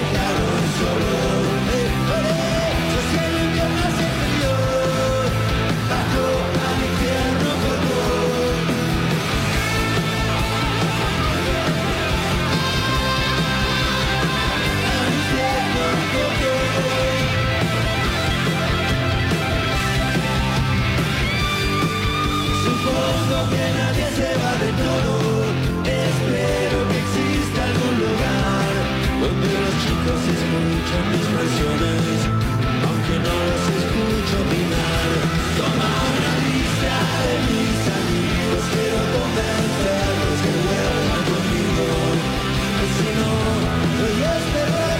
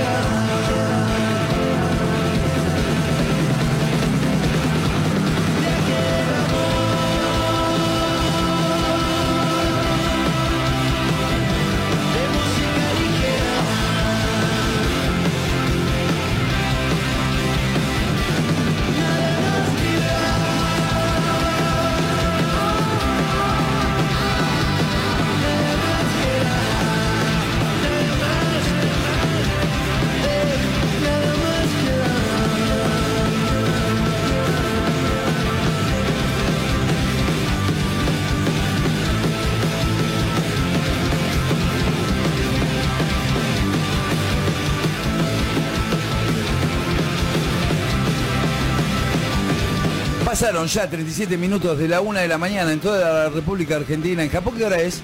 Y exactamente la misma hora, pero a la, ma- a la mañana. Ahora están comiendo, por ejemplo. Es- Ah, al mediodía. Sí, son las una y media del mediodía, están comiendo ahora. Está morfando. ¿Y qué? A ver, a ver. Aparte del sushi, ¿qué comida tenemos en Japón? Y mirá, la comida más popular de Japón es el ramen. ¿El qué? El ramen. ¿Qué es? Es una sopa de fideos, digamos, pero es una sopa muy suculenta, digamos. O sea, no es como una sopa tipo... No es tan aguada. No, no es tan aguada. Es muy pesada, tipo... Cuesta ¿Qué casi... tiene? A ver, ¿cómo, cómo la hacemos? Resetíamela. Y, a ver, mínimo tenés que hacer un caldo, digamos una base de caldo. Eh, eso tiene muchos factores. Este, vos sos vegetariano, calculo que se puede hacer a base de algas y hongos, pero la mayoría de veces se hace o, o con hueso de pollo, hueso de cerdo, digamos. Sí. Entonces eso se deja cocinar por muchísimo tiempo. Mínimo, a ver, yo diría unas cuatro horas, ponele, después se arma una base, digamos. Cosa que hay un montón de tipos de, de ramen. Entonces se puede armar un- otra, una base de, de caldo que sea a base de salsa de soja, a base de miso, que es una especie de, de soja Sí. fermentada, a base de sal, digamos, eh, a base de sésamo. Hay un montón de maneras, digamos. Y después se hacen los fideos, digamos, los fideos son un poquito más... Fideos de arroz. eh, no, No, no, no, son tipo Sí, sí, tallar- eh, tipo no, eh, espagueti. Sí, son parecidos a los espagueti, digamos, pero tal vez un poco más, bastante más fino, digamos, y un poco más este maleable. Y después eso se hierve, digamos, con esas cuatro ollas y después uno puede hacer, incorporar diferentes ingredientes. Se puede poner huevo, por ejemplo, un huevo semi cocido, para que quede como la yema, como, como la clara dura, la yema media blanda. Este, se- a veces se pone una carne, digamos, que se hierve en salsa de soja mucho tiempo. ah, Sí, no, es- no es obligatorio. Y algunas verduras, digamos. Pero es una sopa muy suculenta y lleva muchísimo Mucho tiempo- proceso. Mucho proceso en hacerlo. ¿Y a vos llama- qué, cuál es la comida que más te gusta? Y a mí me gusta mucho de Japón un plato que se llama katsudon, que es un cuenco de arroz, que arriba tiene una cubierta de milesa de cerdo, este huevo y cebolla con una salsa de soja semidulce, digamos. Eso es algo muy rico. Este, también tienes el tempura, por ejemplo, que es una especie de fritura japonesa, Sí. que la técnica base es que tengas el marinado muy frío, tipo, te los te- el marinado tiene que preparar, meterlo en la heladera, si querés en el freezer, pero no que se congele, sino que esté helado, y el aceite muy caliente, digamos. Al marinar Ah. los ingredientes en eso, hace que se forme una especie de efecto nube, digamos, en el, en la en el fritado. Ah, entonces queda separado, digamos. queda como medio separado, digamos, eh, con el, con el choque de calor. Entonces que es muy rico eso también. ¿Y qué, qué- qué- pero qué tiene? Eso tiene, eso lo que tiene, a ver, pues le puedes poder poner de todo, este, diferente tipo de verduras. Se puede freír distintas Eh, cosas. Puedes puedes freír lo que vos quieras. Claro. El tema que es una técnica portuguesa en realidad. Ah, mira. Eso es una técnica que lo tomaron de los misioneros portugueses Ah, que vinieron en Japón. Que Japón, entre las otras cosas que hicieron, eh, bastante, bastante feas, es el, eh, la tortura a los misioneros. Este, cuando quisieron, in- incorporar el cristianismo a Japón, este, los torturaron muy fuerte a, a los misioneros. Para que no, porque no les gustaba la idea de que vengan a imponer su religión a su país. Bueno, El eso, sintoísmo son en Japón, ¿no? Claro, Son sintoístas. Son ¿qué es? ¿Qué, qué, qué significa? Shintoísmo es una especie de pseudo rama, digamos, del budismo, Claro. digamos. O sea, no es budismo, pero digamos que está como relacionado, digamos. ¿No tienen dios o sí? Eh, sí, sí, tendrían, tendrían sus deidades Japón. Cosa de Japón no solo cree en Dios, se cree mucho en los espíritus, digamos, cree mucho en los yokai, que serían como una especie de, de apariciones, digamos, que se, se representan en diferentes maneras. Son como muchos. Tampoco es, tampoco serían politeístas, digamos, no es que creen en muchos dioses tampoco, o sea. En los genios, en los, en eh, como es el, como eran los romanos, el genio, el genio de la familia, el genio que acompañaba, ¿no? Eh, un Claro, espíritu, una especie de espíritu. Cree muchos espíritus, digamos, Japón. Es, tiene una, una creencia bastante particular. Bueno, hay algo que, que pasó en Japón, este, que hubo problemas, digamos, con el tema de Tokio, es que uno de los símbolos, digamos, de, de- del, del budismo y shintoísmo es eh, la manji, que es una esvástica. Es- pero es una esvástica dada vuelta en realidad. No, bueno, porque es un símbolo pagano muy antiguo la bástica. Lo que lo toma Hitler, pero es muy antiguo. De la India, el, es indoeuropeo. Claro, sí. es, es, in- eh, es in- eh. Indoeuropeo, sí. europeo. Entonces, ¿qué pasa? Está lleno de esas esvásticas. Entonces, Japón tuvo una especie de controversia, como diciendo, ¿para qué hacemos con eso, con, con la, con la llegada de la gente por las Olimpiadas? ¿Las tapamos o medio como que la- les explicamos a la gente como, che, esto no es la, la esvástica, digamos, de que representa todo, de- todo, todo, todo lo, lo- El lo- proceso nazi. el proceso nazi, digamos. Eh, entonces está- estaba mucho con ese tema en el medio, pero sí, Japón sería shintoísta. Igual, yo, yo tengo algo también, que yo soy descendiente de, de algo que se llama este Ainu, que serían los indígenas japoneses. Japón tiene como una... un- Pueblos originarios. los originarios japoneses, digamos que No está comprobado científicamente aún al 100%, pero hay una hipótesis de que los, en realidad los, este, los, los, este, los Ainus eran rubios, digamos, este, porque venían del norte de Siberia. Estos se instalaron en Japón, digamos, con el tema de la Pangea, después vinieron todos los que son de la etnia mongoloide, digamos, y al tener un gen mucho más fuerte, que han instalado. Después, estos estaban en el centro de Japón y se fueron al norte de Hokkaido. Y los, y los descendientes de Ainu tienen otra creencia, digamos, que es la creencia de que todo objeto de la naturaleza tiene un alma, digamos. Entonces, entonces hay- un respeto muy fuerte con lo que es con la naturaleza por ese motivo. Ah, Espinosa, qué por ejemplo, decía Deus ibe natura, ¿no? Un filósofo, un filósofo que vivía en Ámsterdam, en, en- en- en lo que hoy llamamos los Países Bajos, Holanda, eh, que venía de una familia de judíos, de judíos conversos este, en España y expulsados de España, Sí, los... eh, Lo- lo- los marranos. no, no, es, eh, bueno, sí. judíos conversos, también decía Deus ibe natura, o sea, Dios está en la naturaleza. Y entonces para él todo lo que era naturaleza era Dios. O sea que este, de- de- Dios tiene infinitos atributos, conocemos dos, decía, la extensión y el pensamiento. Después tiene montones de atributos más que no conocemos. Pero Deus, es, Deus ibe natura es eso, Dios Bueno, está en la eh, naturaleza. La, la cuestión del vegetari- vegetarianismo tiene mucho que ver con eso también. Ahí hay, hay una idea, no, yo, no es mi caso. que soy ateo. Saibaba, Yo soy ateo, pero, pero donde hay vida, intento no intervenir, digamos. Claro, eh, los Ainus tienen esa creencia, pero la, la ven desde otro lado. No, ellos no es que no comen carne, digamos. Sí comen carne, pero siempre eh, cuando es en cuestión de carne se usa todo, digamos. No se desperdicia nada. Claro, porque es para sobrevivir. Va a sobrevivir es como es como eh, venerar a ese ser A ese ser viviente, que mataron. a ese ser viviente que dio la vida, digamos, eh, En pos de tu en- alimentación. En, pos de tu alimentación. Y es como que le agradecen de cierta manera. Por eso yo te quiero decir que estoy en desacuerdo con aquellos que van a pes- pesca con devolución. Sí, Ah. la deportiva. sí, no Entiendo que alguien pueda comer, pueda pescar para comer, pero no entiendo que vaya a molestar a los pobres peces para divertirse. La verdad Bueno, No, sí. de otra manera. Encima los peces a la, a la- a la- a la corta terminan muriendo porque el, el, el, el- Sí, la herida por el anzuelo termina Pero además, ¿qué, qué gracia tiene? Divertirte molestando a los peces, divertirte de otra manera. Claro, jugate patada en el ojete con tu compañero, no sé. Claro. Sí, a ver si te la banca. ¿No? Bueno, a la 1 y 44 mm, ¿Le puedo hacer de la madrugada pregunta? en toda la Argentina y también en Japón, pero del mediodía. Las 13 y. Eh, cuando to- me llamó la atención de ver algunas, alguna, algún video que toman esa sopa, que al revés que nosotros, hacen ruido con los fideos y está bien visto cuando absorben los fideos. Sí, en realidad no solo porque está bien visto, es una cuestión práctica, porque cuando Sí, uno claro. hace ruido los- con los fideos, este se enfría, porque entra aire. Mira. Entonces como que... Odio que hagan ruido con los fideos. Y bueno, pues si no vayas a Japón. No entonces. vayas a Japón. que- Me hace mal. Le cortamos el viaje a Japón a Pose. Chao. No, quiero cambiar la cultura japonesa en ese sentido nada más. No hagan más A ruido, predicar la palabra. eh, Mira, yo te acabé de contar lo que hicieron con, lo- con los misioneros, así que no creo que es un buen consejo. Eh, escuchamos un audio que nos llegó al 11 44 Ya, 00 por favor, ahora. 0590. Y dice Miguelito, Más o menos. Decime, Globito. ya, el feliz cumpleaños a la compañera de cumpleaños. Ahora, De- ahora, del vemos, audio. ahora vemos, ahora vemos, ahora vemos. Es que ya te deposité la mitad, loco, ¿eh? Y bueno, no, pero quiero la viva, ¿viste? La cuenta, perdí la tarjeta de débito. Se me rompió la puntita porque, bueno, no, No, bueno, bueno. Escuchamos el audio entonces que dice más o menos así. Hola. Ay, la bronca que me da que organicen asados cuando yo no estoy. Chula de San Miguel. Igual si lo organizábamos y él estaba acá, no lo íbamos a invitar. No, sí, yo lo invito, Chula. Chula tiene una onda japonesa también, ¿eh? Eh, hicimos un cortometraje una vez con Chula, digamos. este, Ah, sí, sí, sí. Ah, ustedes sí. son de la misma banda entonces. Sí, Son- Son gente mía. Son mis cuadros. Ah, Porque están pintados. Eh. descolgalos. Ah. Proceda. Claro, hicimos el del orzuelo. ¿Cómo se llama? No me acuerdo. Sí, claro, claro, claro, Clarín, el, el- la tesis de acá del amigo de Sebastián Ruiz. Hizo un corto, ¿lo viste vos? No. No. Y bueno, viste, no veo las mías, mis cosas, que soy cineasta, imagínate te va a ver No, pero aparte si el chula es el protagonista, Morato se pega un tiro. Muy bueno, Eh. muy gracioso, muy divertido. Sí, qué risa. ¿Y si no lo viste?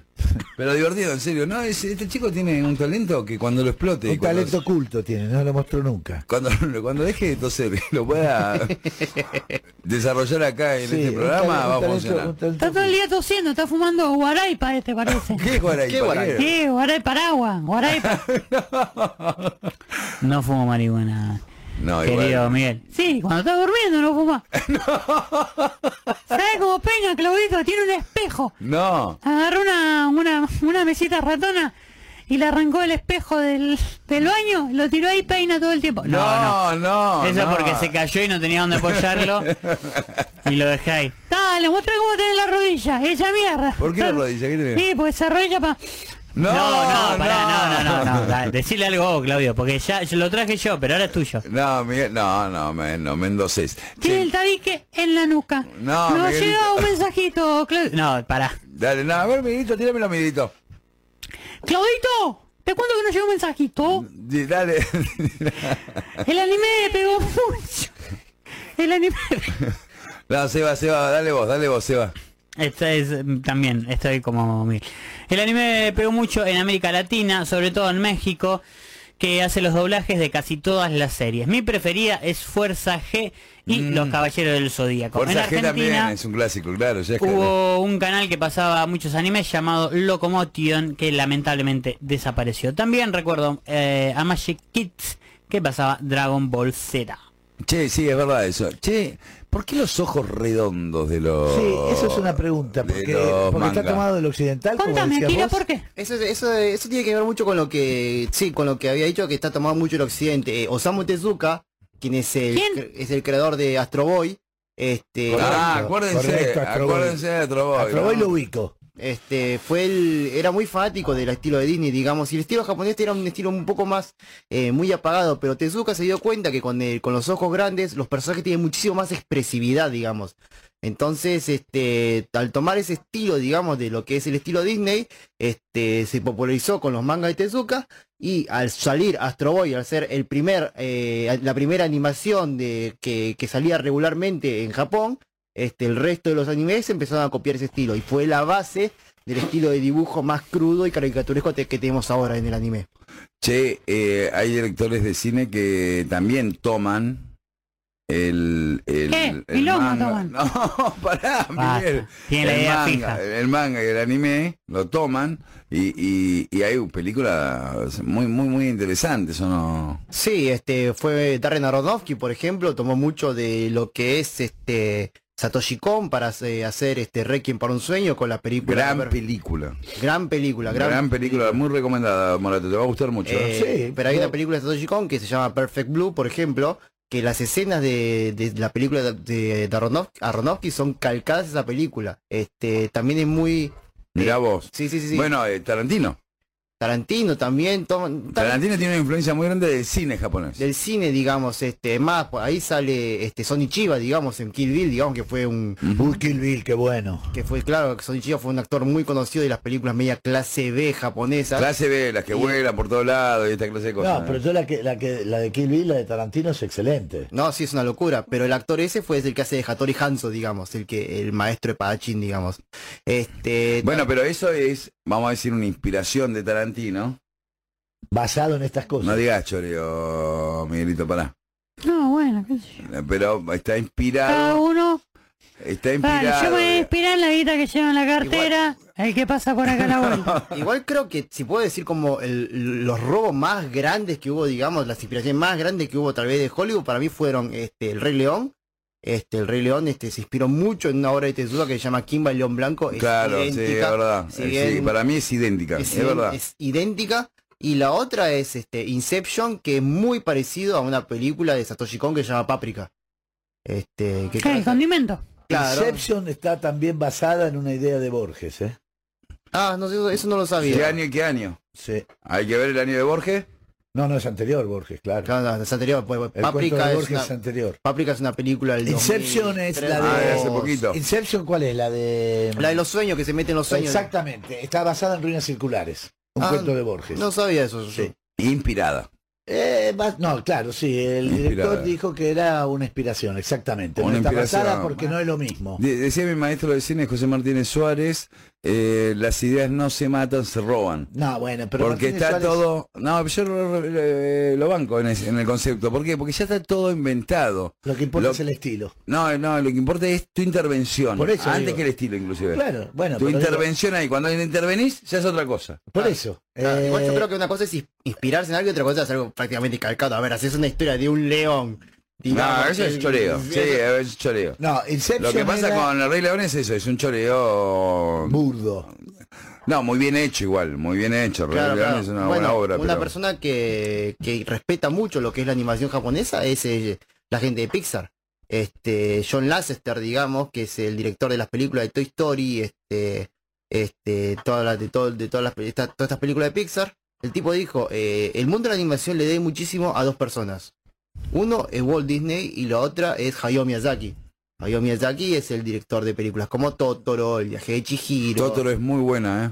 Y el viaje de Chihiro también, lo recomiendo. Véanlas, es- son muy buenas. Sí, El viaje de Chihiro es la primera película animada este, fuera de Hollywood que terminó ganando el Oscar. La mejor película de Ah, animada. no me acordaba de eso. Sí, sí, Sí, sí. pero muy buena ese, ¿eh? Excelente película. Excelente peli. Excelente película. Este. Porque viste a diferencia de los, de los dibujitos animados, te metes en la historia, te metes, te, entras. Viste, el dibujito animado tiene como una cuestión de distancia. Claro. No hay una especie de distancia, es tan fanta- tiene tanta fantasía, es tan diferente a la realidad que, bueno, en el viaje de Chihiro no. Entrás, entrás y eh, entrás, te, te emboca, digamos. Sí, yo creo, cosa yo creo que- el viaje de Chihiro la vi, me llamó la atención, esto que dice Claudio. Sí, eh, es así. Más cuando sos ver. grande, ¿viste? Sí, cosa que, a ver, el viaje de Chihiro primero es una reversión de lo que es Alicia en París de las Maravillas. Este, básicamente la chica entra a un lugar y después entra a un mundo extraño de diferentes criaturas. Pero al mismo tiempo Hayao Miyazaki lo que quiso hacer con el viaje de Chihiro es muy común que, a ver, en las películas de Miyazaki, por ejemplo, tanto Totoro, Chihiro, Castillo Vagabundo, que las protagonistas sean este, mujeres femeninas muy fuertes, digamos, Sí, como, como característica principal. Pero lo que quiso hacer con el viaje de Chihiro es dar un mensaje con lo que es relacionado a lo que es la, la trata de personas. Si uno revisa la historia del viaje de Chihiro, es prácticamente una, una chica la cual pierde el nombre, pierde su propia identidad y muchas veces, y bajo una coacción tiene que atender a espíritus en una casa de masajes. Y la casa de masajes es como una especie de Ah, muy paralelismo bueno, muy a lo que es bien, la muy bien, prostitución, mirá, digamos. muy Mirá. interesante. Mira, Muy interesante, la voy a ver de nuevo, ¿eh? ay, Hace qué lindo ver una cosa bajo una nueva visión, ¿no? Claro, no, no, una visión... Che, ¿y viste que hay una historia con el, el cine japonés o, o, um, japonés, coreano, oriental, digamos, más llamado oriental, no sé si te habían dicho esto, con el tema del tráfico de órganos, ¿viste? Hay como una especie de obsesión. Eh, no sé si diría obsesión, digamos, pero sí es una temática bastante recurrente tal Muy vez. recurrente. Pero también, tal vez en el, tal vez en el cine no tan, digamos, a ver, no tan cine, digamos, que sería merecedor o no una nominación de un Oscar, sino el cine más, más bizarro, más clase B, digamos, de lo que es el. Más trash. Sí, lo que pasa es que, pero ponele, si viste el juego del calamar, Bueno, ahí aparece cuando la mafia le Aparece. quiere cobrar con un y, es, y es de comer- es- es comercial, digamos, ¿no? Claro. Quedó Es- como una especie de subtrama media rara, pero, pero sí. Para yo no la vi. todavía. Ahora, ¿es factible eso? ¿Existe eso de que la posibilidad de que el tipo pueda eh, Eh, ceder un órgano? Yo- No, sí, porque- eh, factible es. Y existe el tráfico de órganos No, digo, lo también. que quiero decir es, en homenaje de la libertad, diría acá alguno, este, el tipo te puede cobrar con un órgano tuyo porque Ah, eso no sé, no sé qué pasa en Japón en términos Yo- técnicos. Yo, tengo Acá no se puede hacer en Argentina. No, porque no se puede No, hacer. no, no, no, en Japón tampoco. Legalmente creo que no, a ver, pero a ver, si con una cuestión de mano negra relacionada a la mafia. No, no, no, estamos hará. diciendo que un documento legal por el cual No, alguien no, puede cobrar una deuda. Ah. Y aparte el tráfico de órganos, eso está... Mira, las estadísticas en Argentina con respecto a la trata de personas, eh, menos del 1% está relacionado con tráfico de órganos. Es casi invisible, digamos, no existe casi. Sí, sí, sí, es algo. Es muy poquito, muy, muy... Aparte, es muy marginal requiere, esa, ese requiere- delito. porque lo que pasa es que requiere, siendo una cosa Una infraestructura claro, impresionante. Claro, no solo también se cuenta la persona, también la cuestión de operarla, digamos. Por eso requiere una gran infraestructura, un requiere. Un quilombo, claro, papá. quirófanos que sean estériles absolutamente. Hay una novela de Tiene Camilleri. que estar, eh, no, no puede estar muerto la persona, Claro, o el proceso de su muerte tiene que ser muy rápido para... Camilleri tiene una novela sobre eso. sobre el tema. Sí, a mí no es un tema. Yo lo investigué cuando hice la peli sobre trata de personas. Ah. y ahí me di cuenta que era, yo pensé que era mucho más importante el tráfico de órganos. Y ahí me di cuenta que no. Y lo mismo que en la trata de personas con fines de, de explotación sexual con el tema de las combi. Eh, sí, porque se secuestran a mujeres en las combi. Es un mito. Claro. Casi, casi no hay registro, es muy poquito los registros de secuestro por combi blanca, aparte. Ya era todo, viste, combi blanca. Claro, en este, tal caso la trata tal vez es más cuestiones relacionadas a lo que es trabajo esclavo, digamos, hoy en día. No, no, no, la trata de, con fines de explotación sexual es muy importante muy en el mundo y en Argentina también. Pero la forma... mm, Le ofrece es- trabajo. No, ¿no? es de engaño. Claro. Habitualmente el novio, el engaño del novio se llama, el engaño amoroso. Claro, o sea- es el que más este terrible, ¿no? Claro, o sea, el engaño va, va más que nada por una oferta, digamos, por un engaño tal vez eh, una oferta de trabajo o algo así, digamos. Que, Oferta de trabajo más engaño amoroso, digamos, por ahí. Por Claro, ahí. claro, comprendo. Eh, bueno, acá pasó muchísimo. Muchas chicas eh, cayeron en situación de prostitución en Argentina que venían de República Dominicana, por ejemplo. Engañadas con oferta de trabajo en década del 90, por ahí, ¿no? Sí, recuerdo que hubo una película, creo que hace mucho, ¿no? Que, que pasó sobre un lugar que había en el abasto, digamos, en... Eh, sí, sí, sí, es muy probable. Sí, no sé cuál, pero sí, en Argentina, en la ciudad de Buenos Aires, un día vamos a hablar de este tema más profundamente, pero en la ciudad de Buenos Aires hay más de 120 piringundines que se llaman, que son, o whiskería, de esa forma que tienen, habilitados, ¿eh? Donde suceden situaciones de trata de personas. Ay, no. Sí. Porque hoy la prostitución y la trata de personas está muy emparentada, está conf- como confundida, digamos. Confundida en el sentido de los lugares donde se ejecuta. Y ahí hay toda una discusión respecto de la prostitución, si, si la prostitución tiene que ser reglamentada, si puede ser... Sí, hay una discusión que es una discusión, y ya cerramos porque se acaba el tiempo, este, eh, que cae en saco roto, como se decía antes, porque Argentina tiene firmado tratados, Tratados internacionales, internacionales, claro. y Argentina es abolicionista. El pacto de San José, de Costa Rica, de Palermo, etcétera. Otro día hablamos más eh, en profundidad. Che, Akira, me encantó. Por mí venite de todos los días. A mí me encantó, yo la pasé muy bien, la, ¿La verdad. pasaste bien? La pasé re bien, la verdad. Bueno, Eh, bueno. Lo mató a Ruiz y a, Puerta al licenciado abierta, muerto, me ¿eh? gustó. hay que poner una cantidadita. eh, No, no, basta, Sebastián te recaudó en todos lados. Che, quiero. fuimos. Eh, Miguelito, ¿Y los saludos? el saludo. Miguelito, ¿le mandás a Lucía? un- Bueno, está bien. canta- Ah, pero buena onda, Lucía. Y el buena onda está más caro. No, yo pago lo que tenga que pagar, loco, mi amiga. ¿Eh? Así que a Lucía, el feliz cumpleaños, nos vamos a ir con vos cantándole feliz cumpleaños a Lucía. Mudo, me lo cortás así se lo mandamos porque está durmiendo ahora. Que bueno, está bien, se lo voy a cantar. Hola Lucía, soy Mickey Mouse. Que los cumplas. Feliz. Te lo hice con chasquido. Que lo cumpla. Que lo cumpla Lucía. Que lo cumpla. feliz. Bueno, un besote a, a, a Luche. Akira, gracias por venir, Morato. Te espero Y la mañana. guita mía, la guita mía, la guita ahora, mía. ahora te la doy cuando salimos. ahora te doy guita Se quedan ahora con Germán Caballero. Caballero, hasta ¿Eh? las 5 de la mañana con Trasnoche Continental. Y nosotros mañana con Ricardo Morato, el otro Ricardo Morato. ¿eh? Morato. Chau, chau, chau, chau, chau.